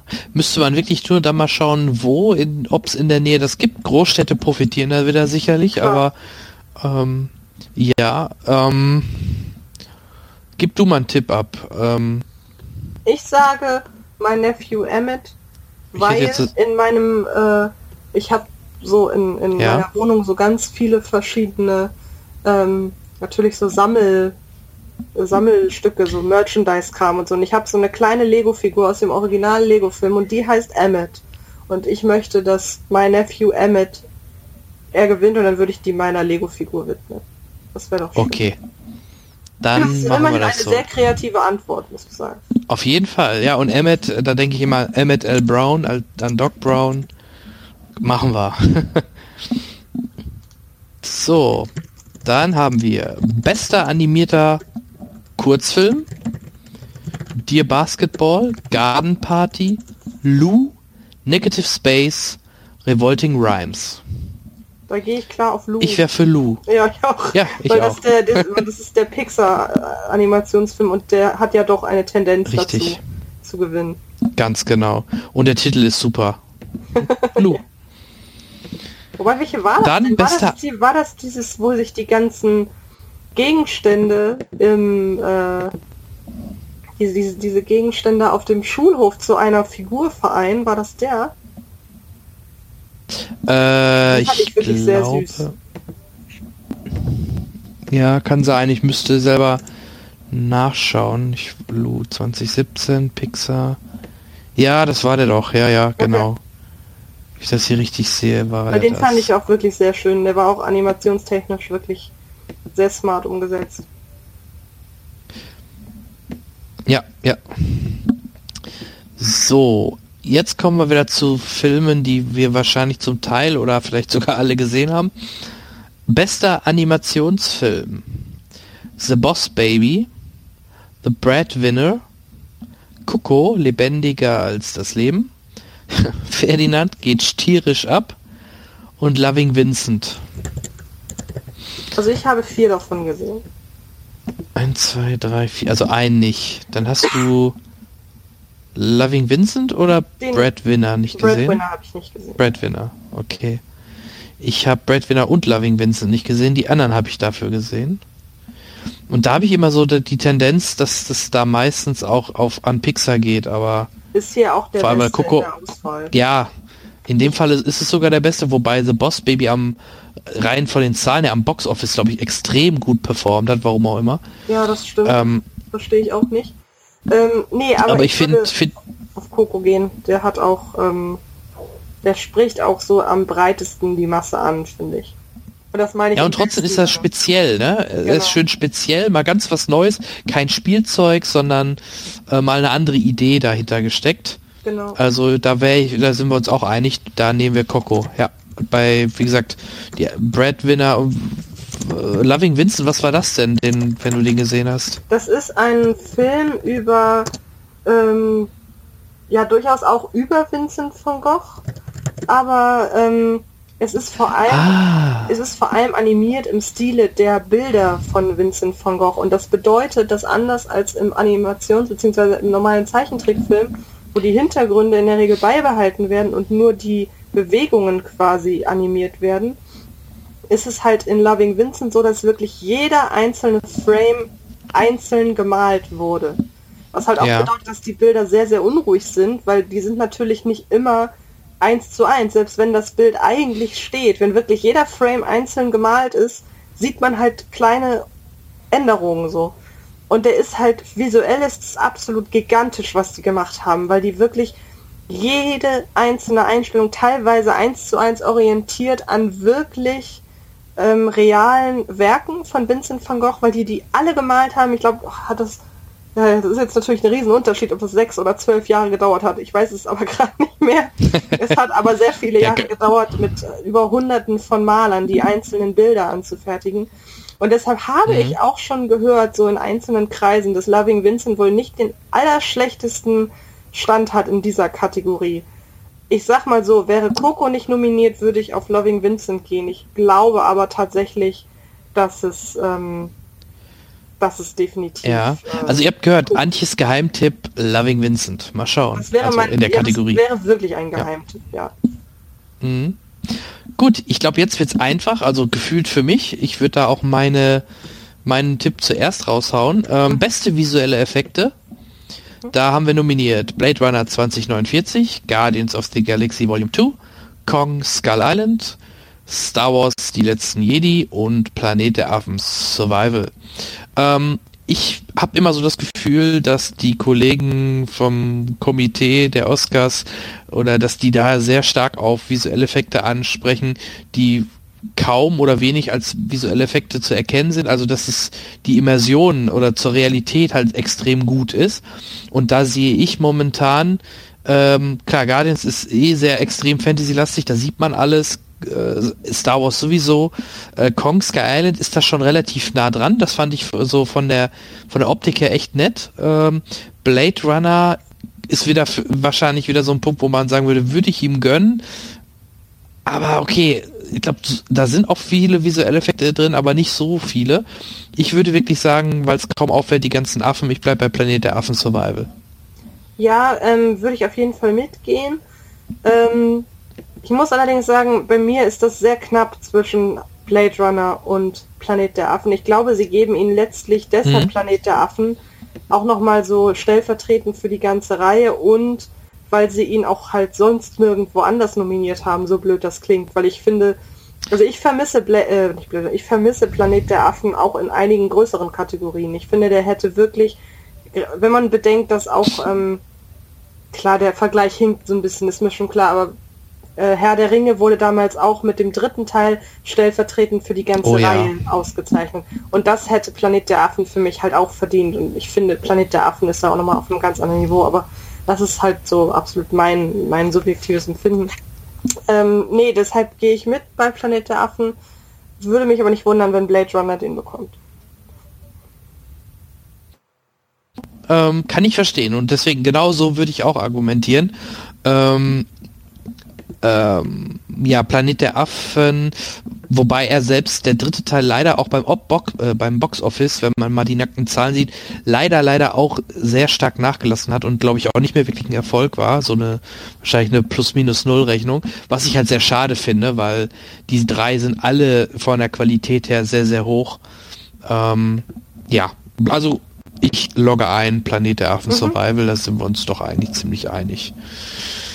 Ja, jetzt wird, oh, das, da bin ich auf deine, deine Argumentation gespannt, weil das finde ich schon schwerer. Wir kommen zu unseren beiden Ton-Oscars und fangen mit dem Ton Schnitt an. Bei Tonschnitt nominiert sind Baby Driver, Blade Runner. Das Lustige ist, die sind beide, also die Filme sind sowohl bei Tonschnitt als auch bei Ton genau die identischen Filme sind da mhm. nominiert, wo man nochmal sieht, wie schwer es ist, diese beiden Oscars auseinanderzuhalten. Ja, eigentlich, wenn äh, man besser weiß, Tonschnitt ja, das ist das Problem. Ich wusste ja, ja. mal den Unterschied. Ich weiß den Unterschied aber nicht mehr, weil das eine, das eine ist ja die Kategorie, ähm, die bewertet, die, die quasi die Herstellung von Geräuschen bewertet und die andere Ton. bewertet den zusammen, das Zusammenmixen. Ich weiß aber nicht, was was ist. Das ist immer ja, das also das Zusammenmixen müsste ja der Schnitt sein. Ähm, macht ja sonst andersrum keinen Sinn. Aber ähm, für mich ist auch immer bester Ton. Schnitt ist halt wie das zusammengeschnitten wird, die, die, vor mir ist auch die Musik, die Töne und alles zusammen. Mhm. Und bester Ton ist äh, dann eher das, was du meintest, welche Geräusche oder Ton ist mit das Beste. Ja. Ähm, aber gut, da lässt sich lange wahrscheinlich drüber diskutieren. Also nochmal, wir fangen beim Tonschnitt an. Baby Driver, Blade Runner, Dunkirk, Shape of Water und Star Wars, die letzten Jedi. Hm, bitteschön. Ja, es ist, ähm, es ist schwer. Natürlich tendiert man im ersten Moment zu Baby Driver, weil Baby Driver hatte als Konzept, dass der Ton geil ist, muss man mal sagen. Und ich weiß auch, dass ich damals aus dem Kino raus bin und mein Statement gegenüber des Pressevertreters war, dass Baby Driver für den Sound das ist, was ähm, Mad Max Fury Road für die Bilder war. Und irgendwie mag Oh du, Mad Max hat aber auch einen genialen Sound. Mad Max hat auch, einen genialen Sound. Natürlich, das auch, ja. aber das äh, trotzdem standen da so ein bisschen die Bilder im Mittelpunkt in Mad Max. Mehr als der Sound und bei Baby Driver war es genau, ähm, genau. Ich habe aber ein Argument, ich habe aber ein Argument, warum man beide rausnehmen kann, also aus beiden Kategorien Baby Driver. Und das, dieser Grund nennt sich Kevin Spacey. Ich glaube, die Oscars würden sich schwer tun. Das ist leider das, was ich auch fürchte. Andererseits ja. muss ich sagen, dass ähm, die Academy so schnell war, nämlich als sie nämlich, ähm, na, als sie James Franco rausgenommen haben, dass sie ihn noch nicht mal nominiert haben. Deshalb könnte ich mir vorstellen, dass sie das da gar nicht berücksichtigen. Und deshalb hm. gehe ich aber trotzdem auf Dunkirk. Weil ähm, ja das ist einfach, es ist ein Kriegsfilm, das muss man ganz klar sagen. Und Kriegsfilme haben da so einen kleinen Bonus in dieser Kategorie. Ähm, oder, oder gehen wir mal nach dem Ausschlussverfahren. Star Wars. Da fällt mir einfach kein Argument für ein. Ja, die eine Szene, die lautlos im Weltraum war, oder was? Also, ja, also Ja, eben. was so ein bisschen ob, äh, akustisch herausgestochen ist, ne? Dann Shape of Water hatte halt einfach ein sehr schönes Zusammenspiel aus der Musik, die das Ganze wirklich so wie so Wasser um, um, um, um, umschlungen hat. Das war sehr fließend. Das hat, das, das, das ist sehr minimalistisch, aber das, das, das kann ich da vielleicht noch ein bisschen verstehen. Das ist aber für mich auch keine herausragende Tonarbeit gewesen. Dann halt Dunkirk, wo ich, wo man halt, da kommt halt äh, Christopher Nolan auch zugute, dass er sehr auf, ähm, einen, auf eine authentische Soundkulisse setzt. Und ganz ehrlich, ich saß im Kino und war weggeblasen von dem Sound. Und da gehörte nicht unbedingt die Musik zu, sondern da gehörte dieser vollkommen brachiale, ja, dieser, einfach dieser brachiale Sound dazu. Dann muss ich ganz ehrlich sagen, Blade Runner, ich liebe Bla- Blade Runner, aber ich könnte da jetzt auch nicht spontan ein, ein, ein, ein Argument für den Sound nennen. Ich kann da ganz viele Argumente für die Bilder nennen, aber für den Sound weiß ich nicht. Bleiben Baby Driver und Dunkirk und ich finde, ich sehe dein Argument zwar nicht, aber irgendwie doch und deshalb sage ich Dunkirk. Das ist, ich, ich würde die Argumentation von jedem anderen nicht gelten lassen und würde denken, Gott, der hat ja gar keine Ahnung. Mhm. Geschenkt, richtig Ahnung habe ich in diesem Fall auch nicht, aber Baby Driver, äh, nein, Gott, Dunkirk unter diesen Voraussetzungen. Es ist auch viel natürlich äh, Mutmaßung, aber ich glaube, Dunkirk ist das schon realistisch. Genau, bei, bei, Blade Runner würde ich eher die Musik hervorheben, den Soundtrack. Aber bei beste Filmmusik ist er noch nicht mal nominiert, von daher. Ich habe gerade Ähm, übrigens ja. mal nachgefragt bei jemandem, der sich auskennt und es ist genau andersrum. so. Tonschnitt ist die, sind die, ist die Herstellung der Toneffekte, das Kreieren von Geräuschen und Ton ist das Mhm. Klangbild, das am Ende im Kino zu hören ist. Ja, okay. Ähm, ich mach, denn jetzt kommt bester Ton. Ich würde da auch, was auch schon häufiger, glaube ich, statistisch gesehen der Fall war, ich würde beide Ton-Oscars, glaube ich, dann Dunkirk geben. Ja. auch- Oder siehst du Ton woanders? Ja, ja, nee, nee, Nein, gehe ich okay. absolut mit. Ich glaube, Okay. letztes Jahr war es ja tatsächlich anders. Da hat das eine, ähm, da hat doch das eine Arrival bekommen. Ja, kann sein. Und das andere, Ähm, was Da finde ich es halt dann immer, aber hier finde ich es halt doppelt spannend, weil auch genau die identischen Filme auch noch nominiert sind, was jetzt auch nicht immer ist, aber ist schon spannend. Ähm, gehen wir direkt weiter, würde ich sagen. Bester Schnitt. Bei bester Schnitt sind nominiert Baby Driver, Dunkirk, I, Tonya, Shape of Water, Three Billboards Outside Ebbing, Missouri. So. Okay, auch da würde ich wieder nach Ähm, Ausschussverfahren gehen. Ich kann mich nämlich ehrlich gesagt nicht daran erinnern, dass ich bei Three Billboards oder sagen wir so, nein, ich fange anders an. Der beste Schnitt ist immer der, der einem nicht negativ auffällt. Der, der einem im besten Fall noch positiv auffällt. Wir haben da Dunkirk, das war eine, das war eine Meisterleistung mit dem Schnitt, dass das wirklich alles so ineinander greift mit den einzelnen äh, Tempi, die da gefahren werden, halt diese oder diese einzelnen Zeitabstände. Man hat einen Tag, man hat ein, ein paar Wochen und man hat eine Stunde, dass das so ineinander greift und dass das nie an Tempo verliert. Das war auch sehr viel vom Schnitt abhängig. Und das war schon ziemlich stark. Also Dunkirk finde ich da ziemlich gut. Dann I, Tonya hat wirklich auch ziemlich abgeliefert, weil man da einfach super den Übergang hatte zwischen der Schauspielerin Margot Robbie und dem Double. Weil da muss man ja mega drauf achten, dass man in Naheinstellungen Margot Robbie sieht, aber das sind ja äh, Weltklasse-Performances auf dem Eis, die sie sich, sie hat halt Eislaufen gelernt, aber die mussten halt teilweise von einem Double nachgedreht werden. Und deshalb, da sehe ich halt auch gerade so die, die, die, diese Dynamik, die man ja hat.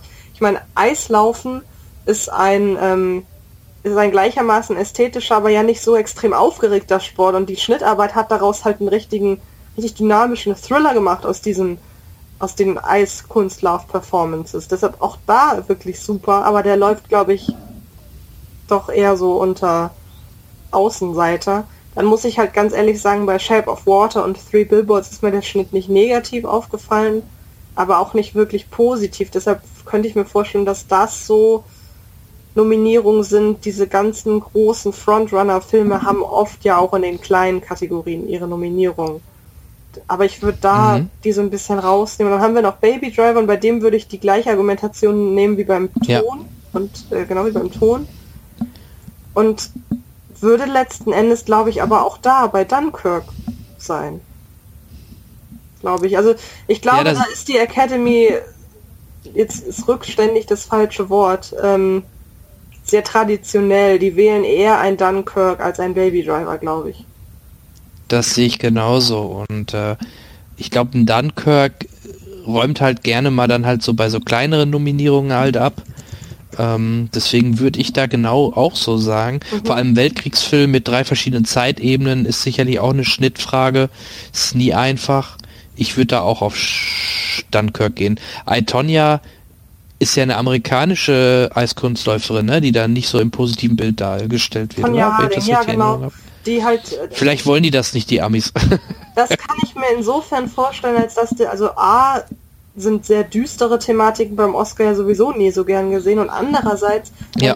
der Film halt in einigen Szenen sehr stark auch die ganzen Machenschaften hinter dem Business. Also wenn man dann wirklich merkt, okay, Tonja Harding war deshalb nicht gern gesehen bei den äh, Kampfrichtern, weil sie halt nicht so eine Vorzeige-US-Family hat.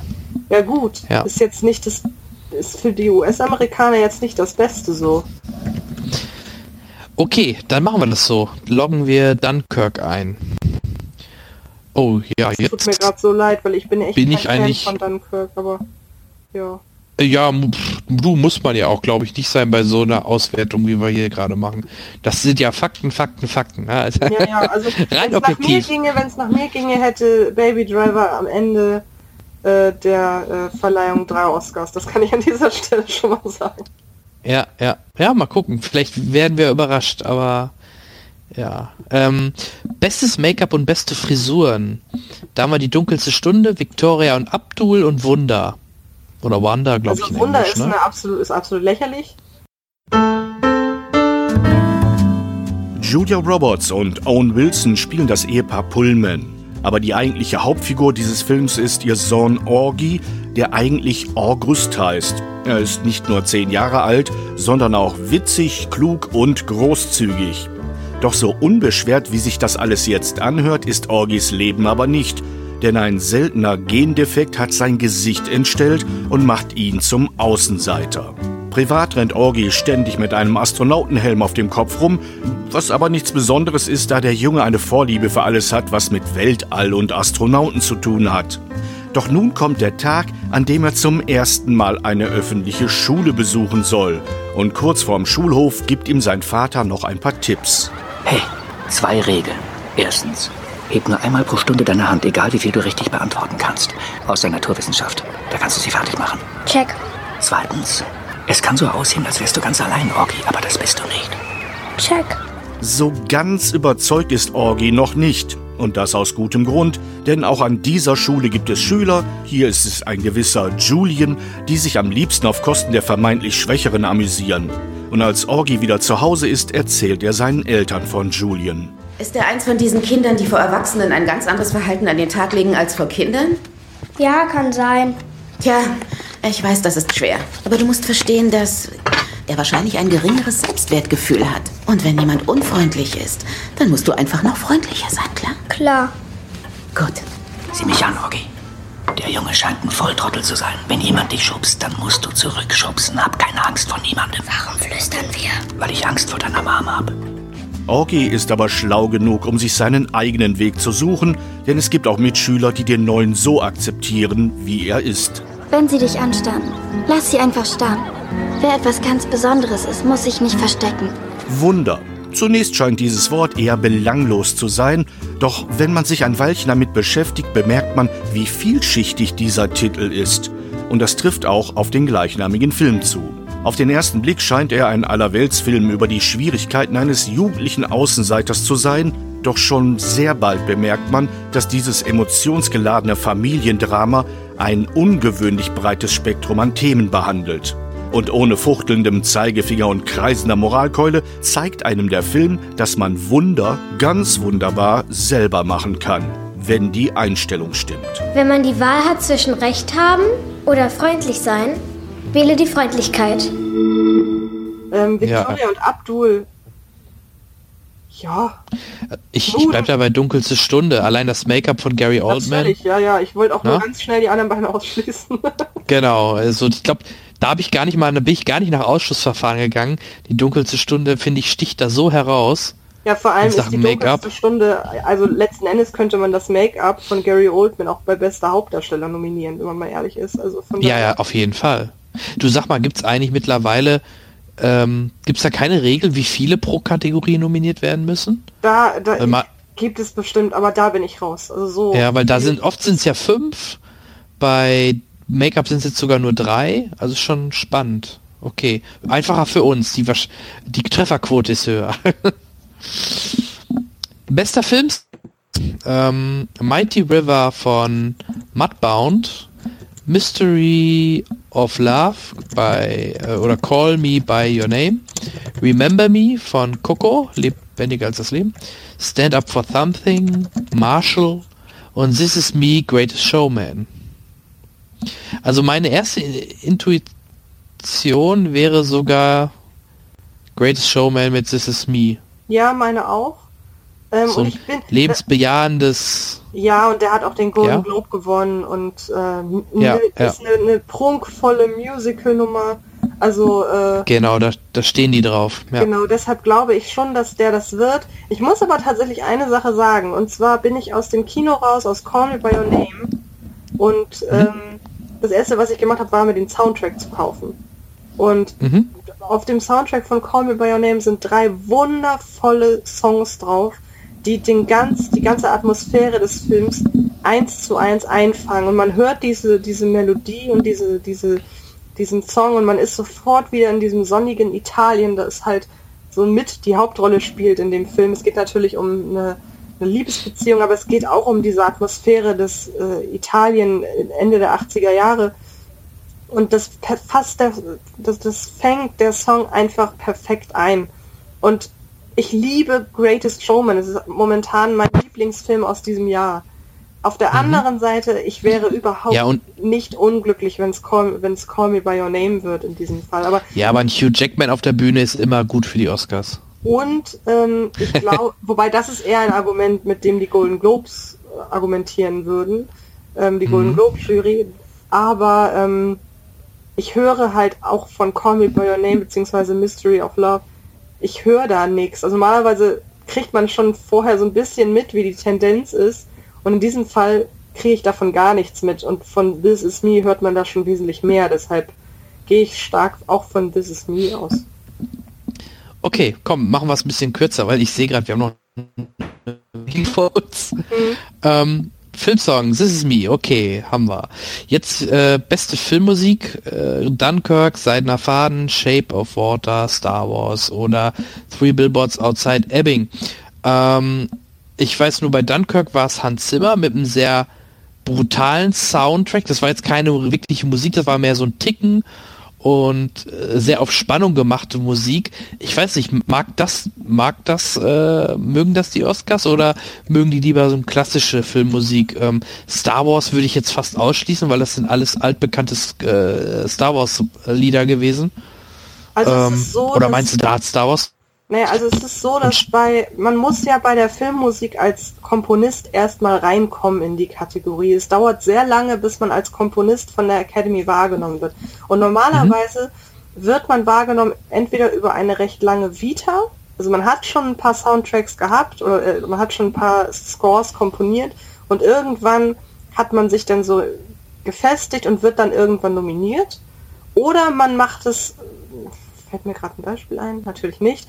Äh, Man kann es auch auf umgekehrte Weise machen, man haut so richtig rein mit einem total mit einem total außergewöhnlichen Score und sichert sich dadurch quasi die erste Nominierung. Deshalb ist zum Beispiel auch ähm, dieses Jahr nicht der Score von ähm, die dunkelste Stunde nominiert, weil das zwar ein sehr starker Score ist, aber es ist halt auch nur ziemlich gute Orchestermusik, also ein ganz klassischer Orchesterscore. Und der braucht mhm. noch ein bisschen, der Komponist, bis sich da die Academy auf ihn eingelassen hat. Das ist so das Prozedere in dieser Kategorie. Deshalb sieht man da halt eben auch meistens recht bekannte Komponisten. Und wir sehen auch Alexandre Desplat, der ähm, immer nominiert ist. Und ähm, Shape of Water hat einfach einen fantastischen Score, der wieder perfekt zum Thema passt. Es geht eben um Wasser und er hat es geschafft, Wasser zu. Was ist denn Visualisieren im Akustischen? Visualisieren ist ja auf optisch, auf Optik bezogen. Gibt es auch Visualisieren im Akustischen? Also er hat es akustisch veranschaulicht quasi, das Wasser äh, als Thema. Und ähm, ja, ja. deshalb würde ich auf Alexandre Desplat gehen John Williams würde ihn höchstens wegen des Namens bekommen. Er hat so viele bekannte Motive variiert, da war nichts Neues bei. Ähm, ja. Ja. Sehe ich genauso. Hans Zimmer hat da hat ein bisschen experimentiert mit seiner Armbanduhr. Fand ich jetzt, also da, da fand ich ehrlich ja, gesagt die schön. Toneffekte viel, viel eindrucksvoller. Also da weiß ich nicht. Also nehmen wir Shape of Water. Klar, das klar, ja, auf jeden Fall. Okay, gut. Bestes Kostümdesign, Schön und das Biest, Dunkelste Stunde, Seidene Faden, Shape of Water, Victoria und Abdul. Da war auch meine erste, mein erster Instinkt zu Shape of Water. Ja, meiner auch. Weil er nicht für den, für, also ja. mir war klar, entweder wird er den äh, Award kriegen, also er wird auf jeden Fall ausgezeichnet werden. Es ist nur die Frage, ob bei Kostüm oder bei Make-up. Und ähm, ja. sie haben sich jetzt offenbar darauf geeinigt, dass der Wassermann halt äh, ein Kostüm ist ähm, und dann kommt ja noch hinzu, es ist ja nicht nur der Wassermann, es ist ja auch noch die total realitätsgetreue ähm, Kostümierung der anderen Figuren. Und deshalb ähm, würde ich da auf das Flüstern des Wassers gehen. Ich könnte mir in Außenseiterrollen oder in einer Außenseiterrolle vielleicht noch tatsächlich der seidene Faden vorstellen, aus dem ganz banalen Grund, es ist ein Film über einen Schneider. Natürlich hat der sehr ja. tolle Kostüme. Das wäre so meine Zweitwahl, nee, aber ich finde, wir bleiben bei Shape of Water. Ist schon sehr sicher. Ja. Dann direkt weiter. Beste Kamera. Blade Runner, Dunkelste Stunde, Dunkirk, Mudbound oder Shape of Water? Mm. Ich glaube, sagen wir so, ich glaube, die Film-Community dreht durch, wenn es nicht Roger Deakins wird. Ja, ähm, ich, kann ah. aber erklären, ich kann aber auch erklären, warum Roger Deakins bislang nicht unbedingt gewonnen hat.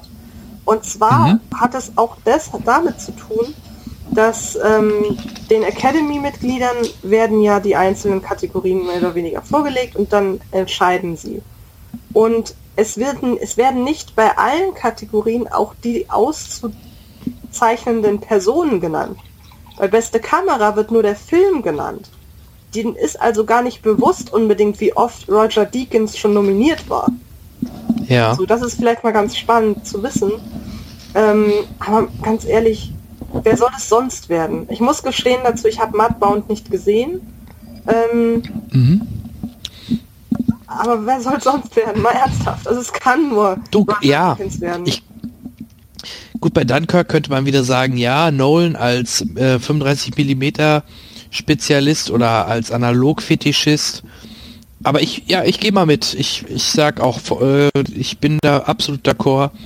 Das ist für mich auch dann der Oscar, den er dann auch verdient, mindestens bekommt. Blade Runner 2049, ja. so, bestes Originaldrehbuch. Und da wird auch wieder, ähm, da wird jetzt, da werden, kommen ein paar neue Filme mit rein. The Big Sick, Get Out, Lady Bird, Shape of Water und Three Billboards Outside Ebbing. Ähm, Na, es geht beim Drehbuch so. ja. Also ich sag mal so, mein Bauchgefühl, aber das kann sich auch täuschen, sagt mir ja, dass in diesem Jahr Get Out einen Durchmarsch hinlegen wird und in allen Kategorien gewinnt.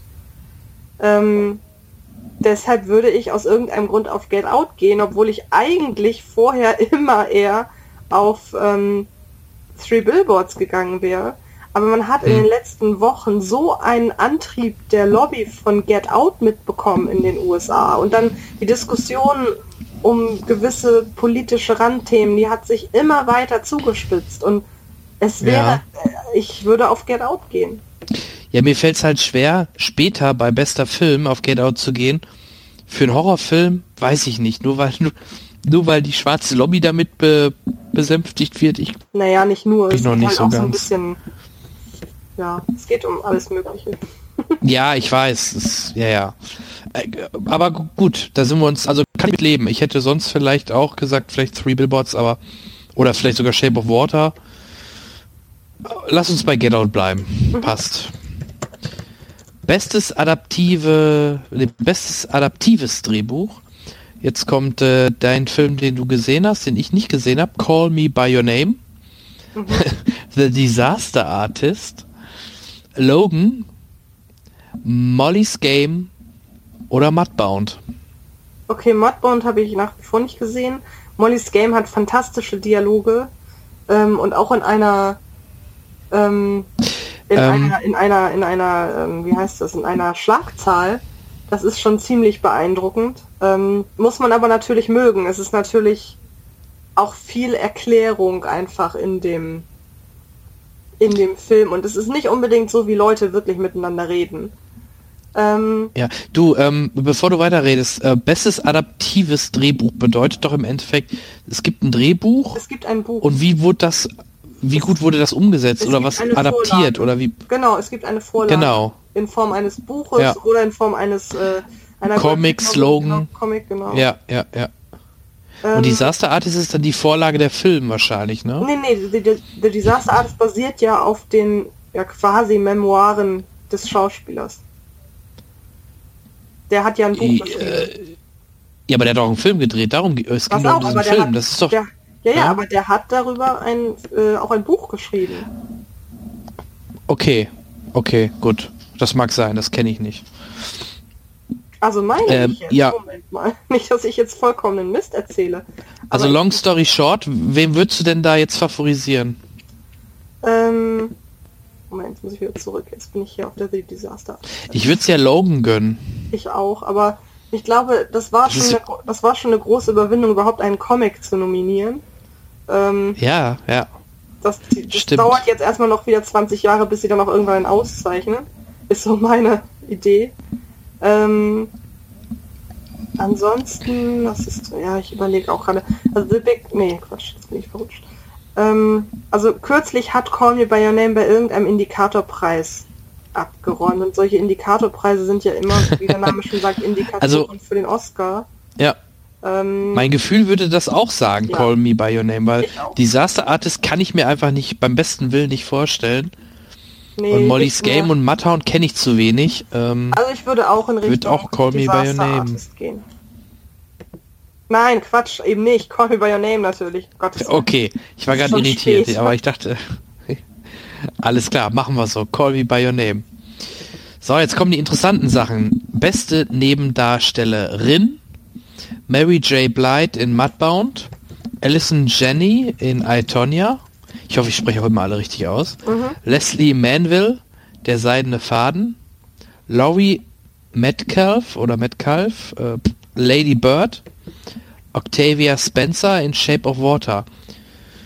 Also ich sag nur kurz meine erst mein mein reines Gefühl, weil ich halt auch viele von den Filmen nicht gesehen habe, wäre aber auch, dass da äh, Shape of Water nochmal äh, punktet. Also ich würde da eher auf I, Tonya gehen, auf Alison Jenny. Die hat A halt eben auch schon den Golden Globe gewonnen.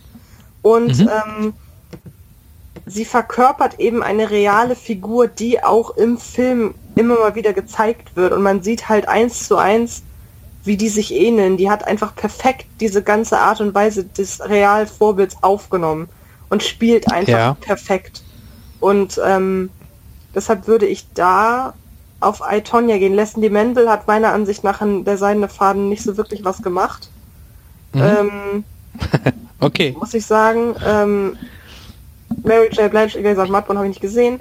Octavia Spencer ist gut, aber die war auch schon mal besser, ehrlich gesagt. Mhm. Und ähm, Laurie Metcalf höchstens als, als zweite Idee, aber ich würde da auf Alison Jenny gehen. Okay, machen wir.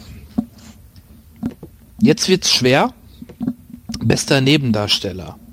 Willem Dafoe in The Floria Project, Woody Harrelson, Three Billboards, Rich, Richard Jenkins, Shape of Water, Christopher Plummer, ganz spezielles Thema, alles Geld der Welt, oder Sam Rockwell in, äh, ja auch in Three Billboards, zweimal, this, äh, zweimal Three Billboards. Es ist 1973, vielleicht erinnert sich der ein oder andere noch, denn die Geschichte ging damals um die Welt, als der 16-jährige Paul, seines Zeichens Enkel des milliardenschweren J. Paul Getty, in Rom entführt wurde und seine Kidnapper schlappe 17 Millionen Dollar Lösegeld von seiner Mutter verlangten. Blöd nur, dass deren Konto nur Kleingeld enthielt. Also ruft sie ihren Schwiegervater an. Immerhin gilt er als der reichste Mann der Welt. Aber anscheinend ist er auch der am schwersten zu erreichende. Es tut mir leid, Miss Getty. Mr. Getty ist im Moment nicht zu sprechen. Sagen Sie ihm, es ging um die Entführung seines Enkels in Rom. Ich werde am Apparat bleiben. Es dauert eine Weile, bis sie ihm die Situation schildern kann. Aber auch wenn Paul sein Lieblingsenkel ist, denkt er nicht im Traum daran zu zahlen. Warum? Das erklärt er bei einer Pressekonferenz. Wenn ich die geforderte Summe bezahle, habe ich bald 14 entführte Enkelkinder. Sie sind bekannt dafür, ein knallharter Verhandlungspartner zu sein. Ja, aber wenige Dinge sind es wert, den vollen Preis zu bezahlen. Wie viel würden Sie bezahlen? Gar nichts. Und weil er befürchtet, dass die ganze Entführung nur eine abgekartete Sache ist, um ihn auszunehmen. Und so ignoriert er alle stichhaltigen Beweise. Doch dann, aus heiterem Himmel, setzt er plötzlich seinen Sicherheitsberater Fletcher Chase auf den Fall an. Ich will, dass Sie nach Rom fliegen und ihn mir zurückbringen. So schnell und so kostengünstig, wie es Ihnen möglich ist. Ich kann den Gedanken nicht ertragen, dass ihm etwas Schlimmes zustößt.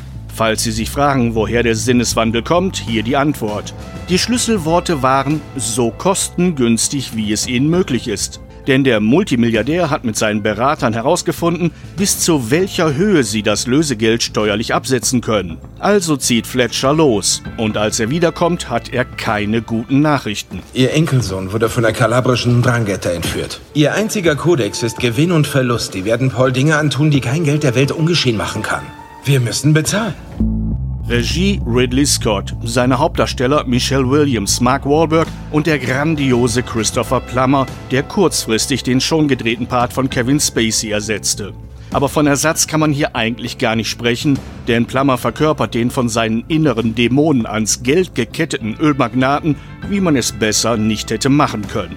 Und so ist alles Geld der Welt nur zum Teil ein packender Entführungsthriller im 70s-Look denn er ist vielmehr eine präzise Studie über die Themen Geld, Macht und Glück und darüber, wie sehr diese Schätze nichts miteinander zu tun haben. Und dank großartiger Schauspieler wie Christopher Plummer liegt manchmal in einem einzigen Wort mehr Wahrheit, Weisheit und Diskussionsstoff als in einem ganzen Bücherregal voller Lebenshilfe. Mr. Getty, niemand war je reicher, als Sie es jetzt sind. Wie viel Geld brauchen Sie noch, um sich sicher zu fühlen? Mehr.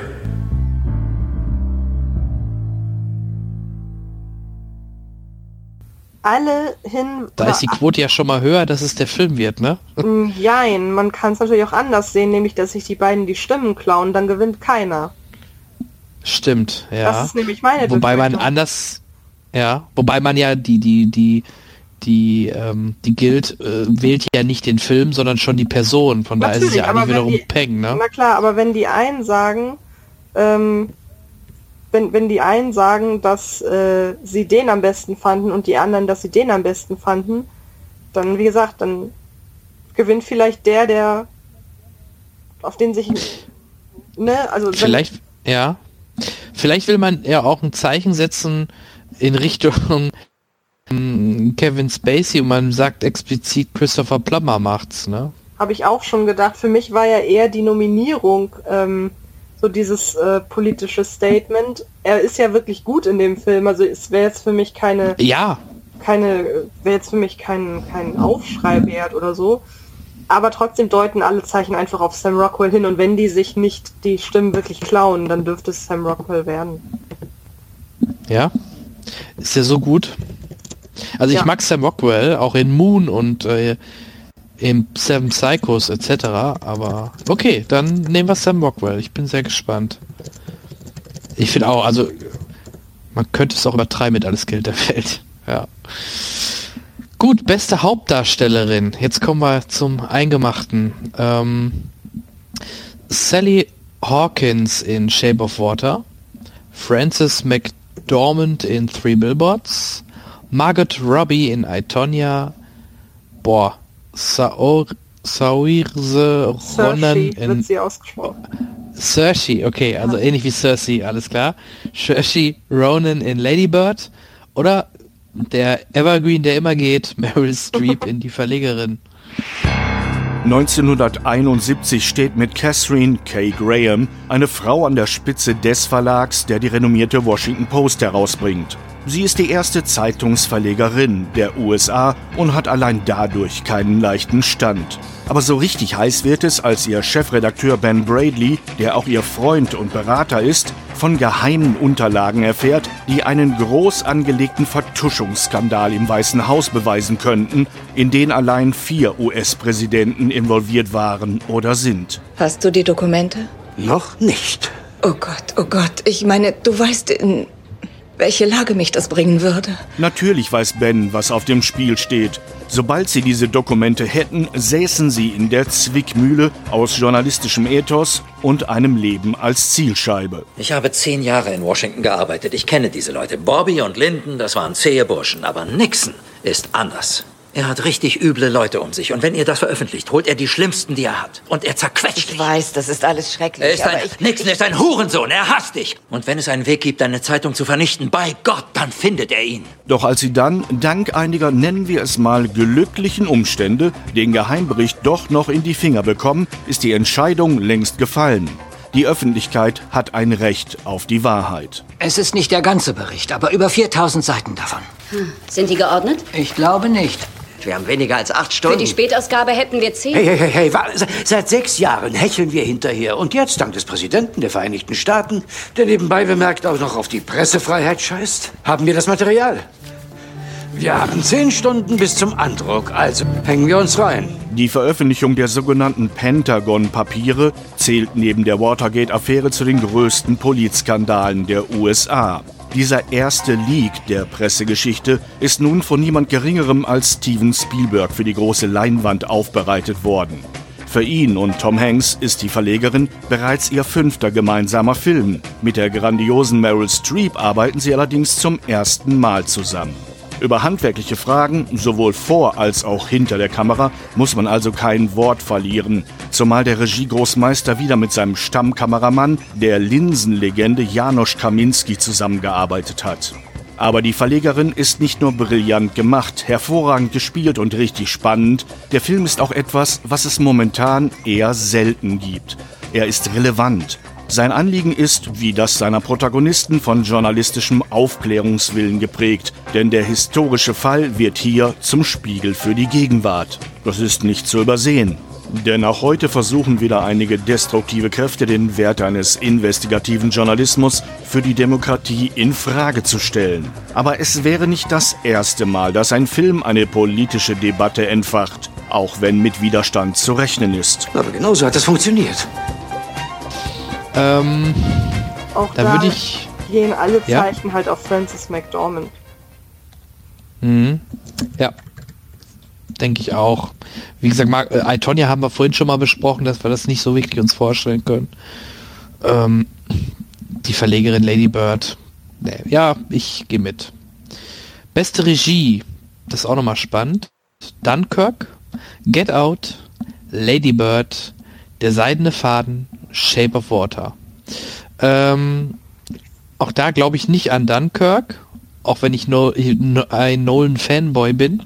Auch da vermute ich, da tippe ich auf Get Out. Ähm, Weil ja, ich finde, gerade die Szenen, wo er versinkt im Sessel und so, die sind so beklemmt und mitreißend. Äh, das hat auch schon viel mit der Regie zu tun. Ja, so also die ich Optik muss, ja und wie's. ich muss ja sagen, ich gehe bei der Regie immer danach, bei welchem Film könnte ich mir ähm, oder welchen welchen Film kann so nur dieser Regisseur inszenieren? Du verstehst, was Ja. ich meine. Und Ja. da muss ich tatsächlich sagen, dass ich äh, alle Nominierten berechtigt sehe, weil ein Dunkirk kann nur Christopher Nolan so machen. Und ähm, auch eine La ein Ladybird kann auch nur Greta Gerwig so machen mit all ihrer Liebe für dieses für diesen ähm, Bundesstaat, in dem sie gedreht hat, äh, wie sie ihn hier an den Tag gelegt hat und diese Verspieltheit und diese Leichtigkeit und diese Melancholie, das kann zum Beispiel auch nur eine Greta Gerwig. Für mich wäre es daher, ich kann mir vorstellen, dass diese Oscars so dass man sich ein bisschen loslöst vielleicht von den Alteingesessenen, sodass vielleicht anders als beim Globe, wo das ja schon kritisiert wurde, dass aus dem Grund Nolan, Anderson und Del Toro wegfallen. Und deshalb würde ich einen Zweikampf sehen zwischen Peel und Gerwig und am Ende tatsächlich auf Greater Gerwig gehen, äh, äh, nein, eben nicht, tatsächlich auf Jordan Peel gehen, ähm, weil ich ja meinte, es wird ein Durchmarsch von Get Out. Aber wenn es Greta Gerwig ja. wird, würde es mich auch nicht wundern. Schon allein, weil man dann natürlich sich bei der Academy auf die Schulter klopfen kann und sagen kann, so wir haben jetzt auch äh, wir haben jetzt auch eine Frau ausgezeichnet mal wieder als beste Regisseurin. Ja. Hm. Was nehmen wir? Ich sag äh, John Peel, auf jeden Fall. Ja. Ich, ich sehe es auch so. Also ich bin, ich hoffe und bin sicher, dass es in den nächsten Jahren irgendwann auch eine Frau da macht, aber ähm, ich denke, ich tippe auf Get Out. Wie war das denn damals mit ähm, hier diesem Bombenentschärfungsfilm? Das war doch die Frau von James ja, ich Cameron. Weiß, ich, weiß, wen Hat die nicht einen Oscar bekommen sogar? Ob sie gewonnen hat, weiß ich ehrlich gesagt nicht. Ähm, ja, ich komme auch auf ihren Namen gerade nicht. Catherine Aber da hätte ich, da wäre ich. Ja, genau, Catherine Bigelow. Hat die nichts gewonnen? damals? Ob Scheinbar nicht, hat, oder? Sonst ob sie gewonnen hat, weiß ich leider nicht. Ja, ja, okay. Ähm, so, jetzt kommen wir mal zum schwachen Geschlecht. Bester Hauptdarsteller. Äh, jetzt muss ich mal näher an den Monitor. Timothy Chalamet, mhm. richtig? Für Call Me By Your Name. Daniel Day-Lewis in Der Seidene Faden. Äh, Daniel Kaluuya Get Out, Gary Oldman, Die dunkelste Stunde oder unser allerliebster Denzel, Denzel Washington äh, in, der habe ich noch gar nicht gesehen, Roman J. Israel? Ja, genau, ich sehe den nicht. Was ist das denn? Das ist ein Film, da spielt er einen Anwalt. Ich weiß davon auch nichts, der Film, ich, ich sehe ihn kommenden Montag. Ah doch, ich glaube, also. ich habe sogar eine PV-Einladung bekommen. Also ich ja. weiß von nichts quasi. Ja, ja. Aber da, da, dem würde ich jetzt auch fast schon ausklammern. Ja. Da würde ich ja vorsichtig auf Gary Oldman tippen. Alle sagen, dass es Gary Oldman wird. Äh, von mein Herz ja. wünscht sich Timothy Chalamet. Ähm, ja. Irgendwas sagt mir, es wird Daniel Kaluuya, der auch gerade erst bei den BAFTAs abgeräumt hat und eben nicht Gary Oldman. Ähm, hm. Einen kleinen Hoffnungsschimmer kann sich vielleicht auch noch Daniel Day-Lewis ausrechnen, weil er ja gesagt hat, es ist sein letzter Film. Also, ähm, Ja, ja, naja. Ja, es ist total schwer. Natürlich wäre Gary Oldman die sichere Wahl und deshalb sollten wir auch Gary Oldman wählen. Aber ähm, wer auf Daniel Kaluuya setzt und da dann gewinnt, der hat diesen Punkt zurecht. Sagen wir so. Ja, machen wir so. Also ich, ich verstehe die Argumentation. Ich glaube aber, und ich gönne es ihm, weil ich ihn wirklich sehr mag in allen möglichen Filmen und er jetzt auch echt mal mit so einer Rolle echt es verdient hätte. Gary Oldman, ja, okay. So, letzte Kategorie schon. Hey, ähm, bester Film nehme ich. Natürlich die das Premium-Stück der Oscars. Ähm, ich lese nochmal alle vor, die hatten wir eigentlich alle schon. Ähm, Call Me By Your Name, Die dunkelste Stunde, Dunkirk, Get Out, Lady Bird, Der seidene Faden, Die Verlegerin, Shape of Water und Three Billboards. So, deine Vermutung wäre ja jetzt quasi Get Out. Ich kann es mir gut vorstellen. Als bester ja. Film. Ich, also eigentlich ich kann mich war, damit nicht anfreunden. Also ich war immer da auf dem Trip, dass es Three Billboards wird. Aber mhm. irgendwie hat der Film in den letzten Wochen einen ziemlichen Backlash hinnehmen müssen in den USA, was auch daran liegt, dass man dem Film halt tatsächlich teilweise ähm, Rassismus vorwirft und so weiter. Ähm, okay. Oder eben Rassismusverherrlichung. Da haben sich viele an gewissen Szenen in dem Film aufgehängt und so. Ähm, ich weiß nicht, ob der Film in den USA so einen guten Stand hat. Letzten Endes ist da auch wieder die Sache, er ist halt auch in seiner Thematik einfach extrem düster. Und die Academy mag, mag düstere Themen nur, solange es irgendwie im Bereich Geschichtsaufbereitung stattfindet. Aber sofern es um etwas geht, was im Hier und Jetzt spielt, darf es nicht zu pessimistisch sein. Und deshalb kann ich mir vorstellen, dass Three Billboards nicht gewinnt, obwohl es eigentlich lange mein Favorit war. Denn mhm. Shape of Water hat nun mal den Frontrunner-Status mit 13 Nominierungen. Finde ich nicht unrealistisch. Verlegerin könnte so ein Fuck you in Richtung Trump sein, dass man den aus Prinzip wählt. Was natürlich ja. auch sein kann, das Nominierungsverhalten bei bester Film ist bei der Kategorie doch nochmal ein anderes, denn da dürfen die Voter, die äh, abstimmen dürfen, Platzierungen vergeben. Also die wählen nicht nur ein, sondern die wählen mehrere Platz 1, Platz 2, Platz 3. Ich weiß nicht, ob es Ah, okay. Ich weiß nicht, ob sie alle durchnummerieren müssen ähm, oder ob es nur die ersten drei sind oder so, aber sie wählen halt mehrere. Und da kann mhm. natürlich sein, wenn jetzt ein, wenn jetzt die einen zum Beispiel Dunkirk hassen äh, und die anderen lieben, aber ganz, ganz viele können sich darauf einigen, dass Lady Bird ein richtig guter Film ist und setzen den alle auf Platz 2 dann gewinnt natürlich die Nummer zwei. Und Lady Bird ja, ist ja, zum. Beispiel so ein Film, auf den können sich viele einigen. Ja, aber guck, du siehst, wie, wie uneins wir, äh, wie schwer es ist, nein, wir sind nicht uneins, aber wie schwer es ist, jetzt hier aus dem Film allein mal zwei, drei Favoriten richtig genau. rauszustreichen. Ja, das ne? meine ich an. Das geht mir in allen Kategorien mhm. so. Ähm, es, es ist super schwer. Also ich würde jetzt mal ganz blöd auf Get Out gehen, einfach weil ich mich zwischen den anderen nicht entscheiden kann. Und mit Get Out hätte man wenigstens ein bisschen Mut beim Tippen bewiesen. Also. Ja. Ja, gut. Und ähm, ich tue mich halt schwer, jetzt plötzlich irgendwie der seidene Faden oder Lady Bird zu nehmen, die vorher kaum irgendwie was äh, ja. gerissen haben hier in unserer äh, in unserer Prognose jedenfalls. Ähm, ich habe ja immer noch so ein Fable für Shape of Water. Ähm, dunkelste Stunde glaube ich halt auch nicht. Dunkirk glaube ich halt, kann ich mir überhaupt nicht vorstellen, so eigentlich als bester Film für einen Oscar, glaube ich nicht. Der Film ist auch schon so ein bisschen aus der Erinnerung raus.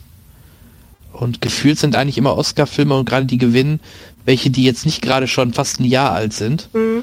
Ähm, aber gut, das dürfte eigentlich kein Argument sein, aber und ja, gut, mit Three Billboards äh, hast du schon gut erklärt. Deswegen wäre für mich in der engeren Auswahl auch Shape of Water. Vielleicht sogar, wie du sagtest, Verleger, die Verlegerin Lady Bird und was ich ja nicht glaube, was du sagst, Get Out. Ähm, jetzt bin ich am überlegen, setzen wir dann auf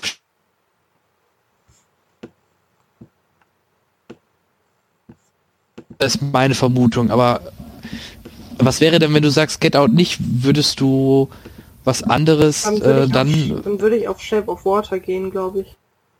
Weil das auch wieder ein Film ist, wo es auch ums Kino an sich geht und das mag wiederum die ein Knaller, wenn Blum, ein Blumhaus-Film Oscar gewinnt, der auch noch Low Budget ist und eigentlich mehr so auf Horror Mystery gemacht ist. Also ja, ich, ich kann es mir, ich kann es mir partout nicht Wobei vorstellen. ich an dieser Stelle sagen muss, dass Blumhaus ja schon mal einen Oscar gewonnen hat.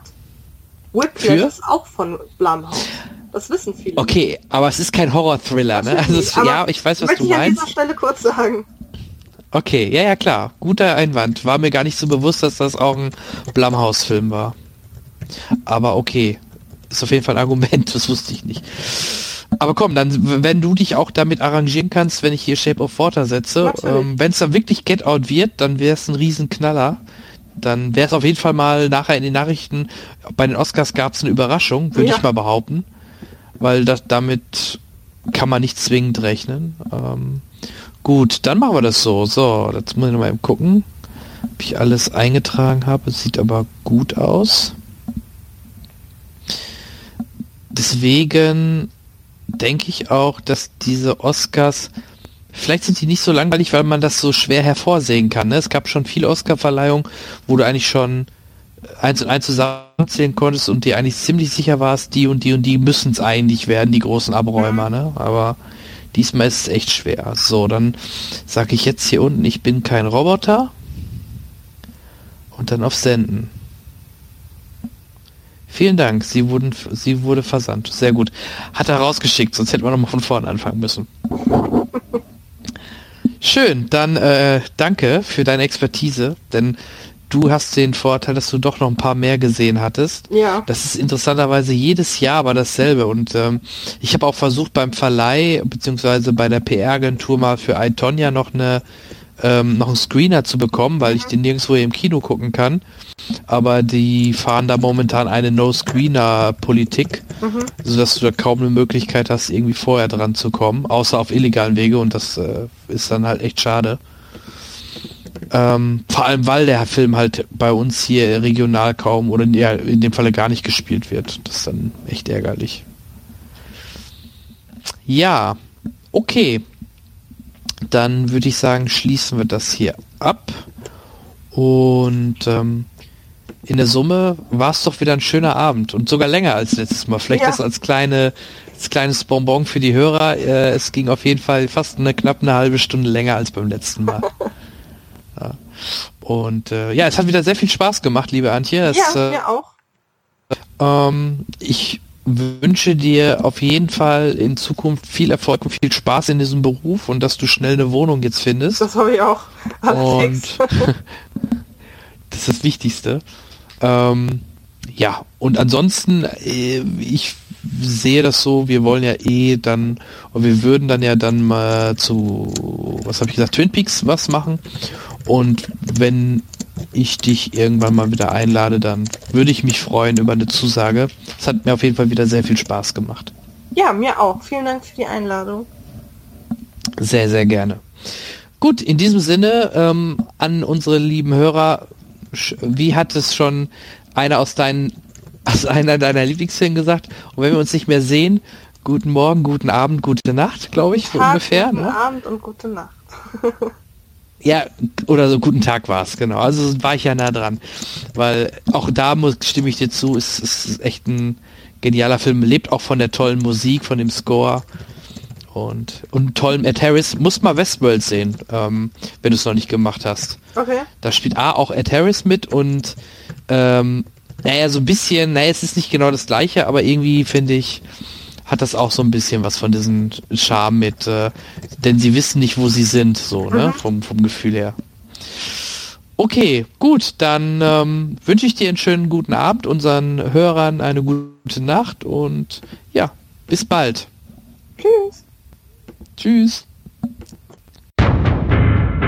In befreite Lust schwebt das Traumpaar im siebten Himmel, denn Anna und Christian haben geheiratet und nun erwartet sie die Freuden des Ehealltags. Christian, willst du wirklich keine Kinder? Ach, natürlich.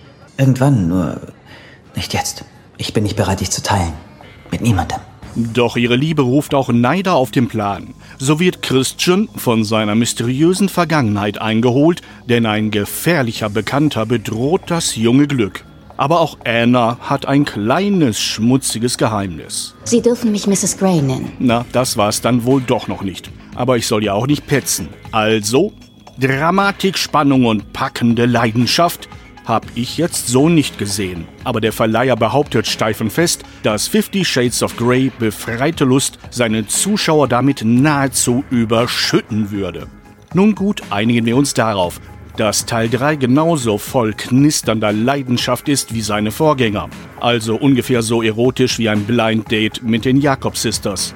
Auch stilistisch bleibt Teil 3 der Linie seiner Vorgänger treu. Und für einen Gebrauchsfilm, von Filmkunst zu sprechen weigert sich meine Zunge, ist er handwerklich nicht mal so schlecht. Wobei die Verfilmung am meisten darunter leidet, dass sie sich am Niveau der literarischen, na sagen wir besser, gedruckten Vorlage orientiert. Und die ist halt nur ein etwas dickerer Baccarat-Roman mit Popohauen. Mit den wahren Emotionshorizonten einer echten SM-Beziehung hat das alles herzlich wenig zu tun. Schließlich will man ja auch erotisch gesehen den schaumgebremsten FSK 16-Bereich nicht verlassen. Willst du darüber reden? Gerne, denn die erotische Spannung pendelt irgendwo zwischen einem klebrigen Playboy-Cover und Flaschendrehen mit Bata Illich. Okay, ich denke drüber nach. Dafür wird aber kein Kuschelklischee ausgelassen, wobei darin wohl der Schlüssel zum Erfolg liegt. Wenn sich nämlich das schüchterne Mädchen in die Glitzerwelt der Superschönen und Superreichen entführen lässt, ist das nicht nur von herzergreifender Schlichtheit, sondern bedient auch alle Prinzessinnen-Fantasien. Da schrumpft der Handlungshorizont auf überschaubare Fragen wie, in welcher strahlenden Rüstung, also in welchem Sportwagen, wird sie ihr Held aus den Fängen des grauen Alltags befreien? Und welche Farbe werden die Kabelbinder haben, mit denen er sie anschließend ans Bügelbrett fesselt? Da bist du ja. Ich hab dich gesucht. Alles okay? Nun gut, ich gebe zu, ich übertreibe, aber nur zur Veranschaulichung. Denn so richtig ernst nehmen kann und sollte man diese Softporno-Aschenputtel-Variante für visuelle Veganer besser nicht. Trotzdem hat auch dieser Film seine gute Seite, denn es soll der letzte Teil gewesen sein. Allein mir fehlt der Glaube. Gut gemacht.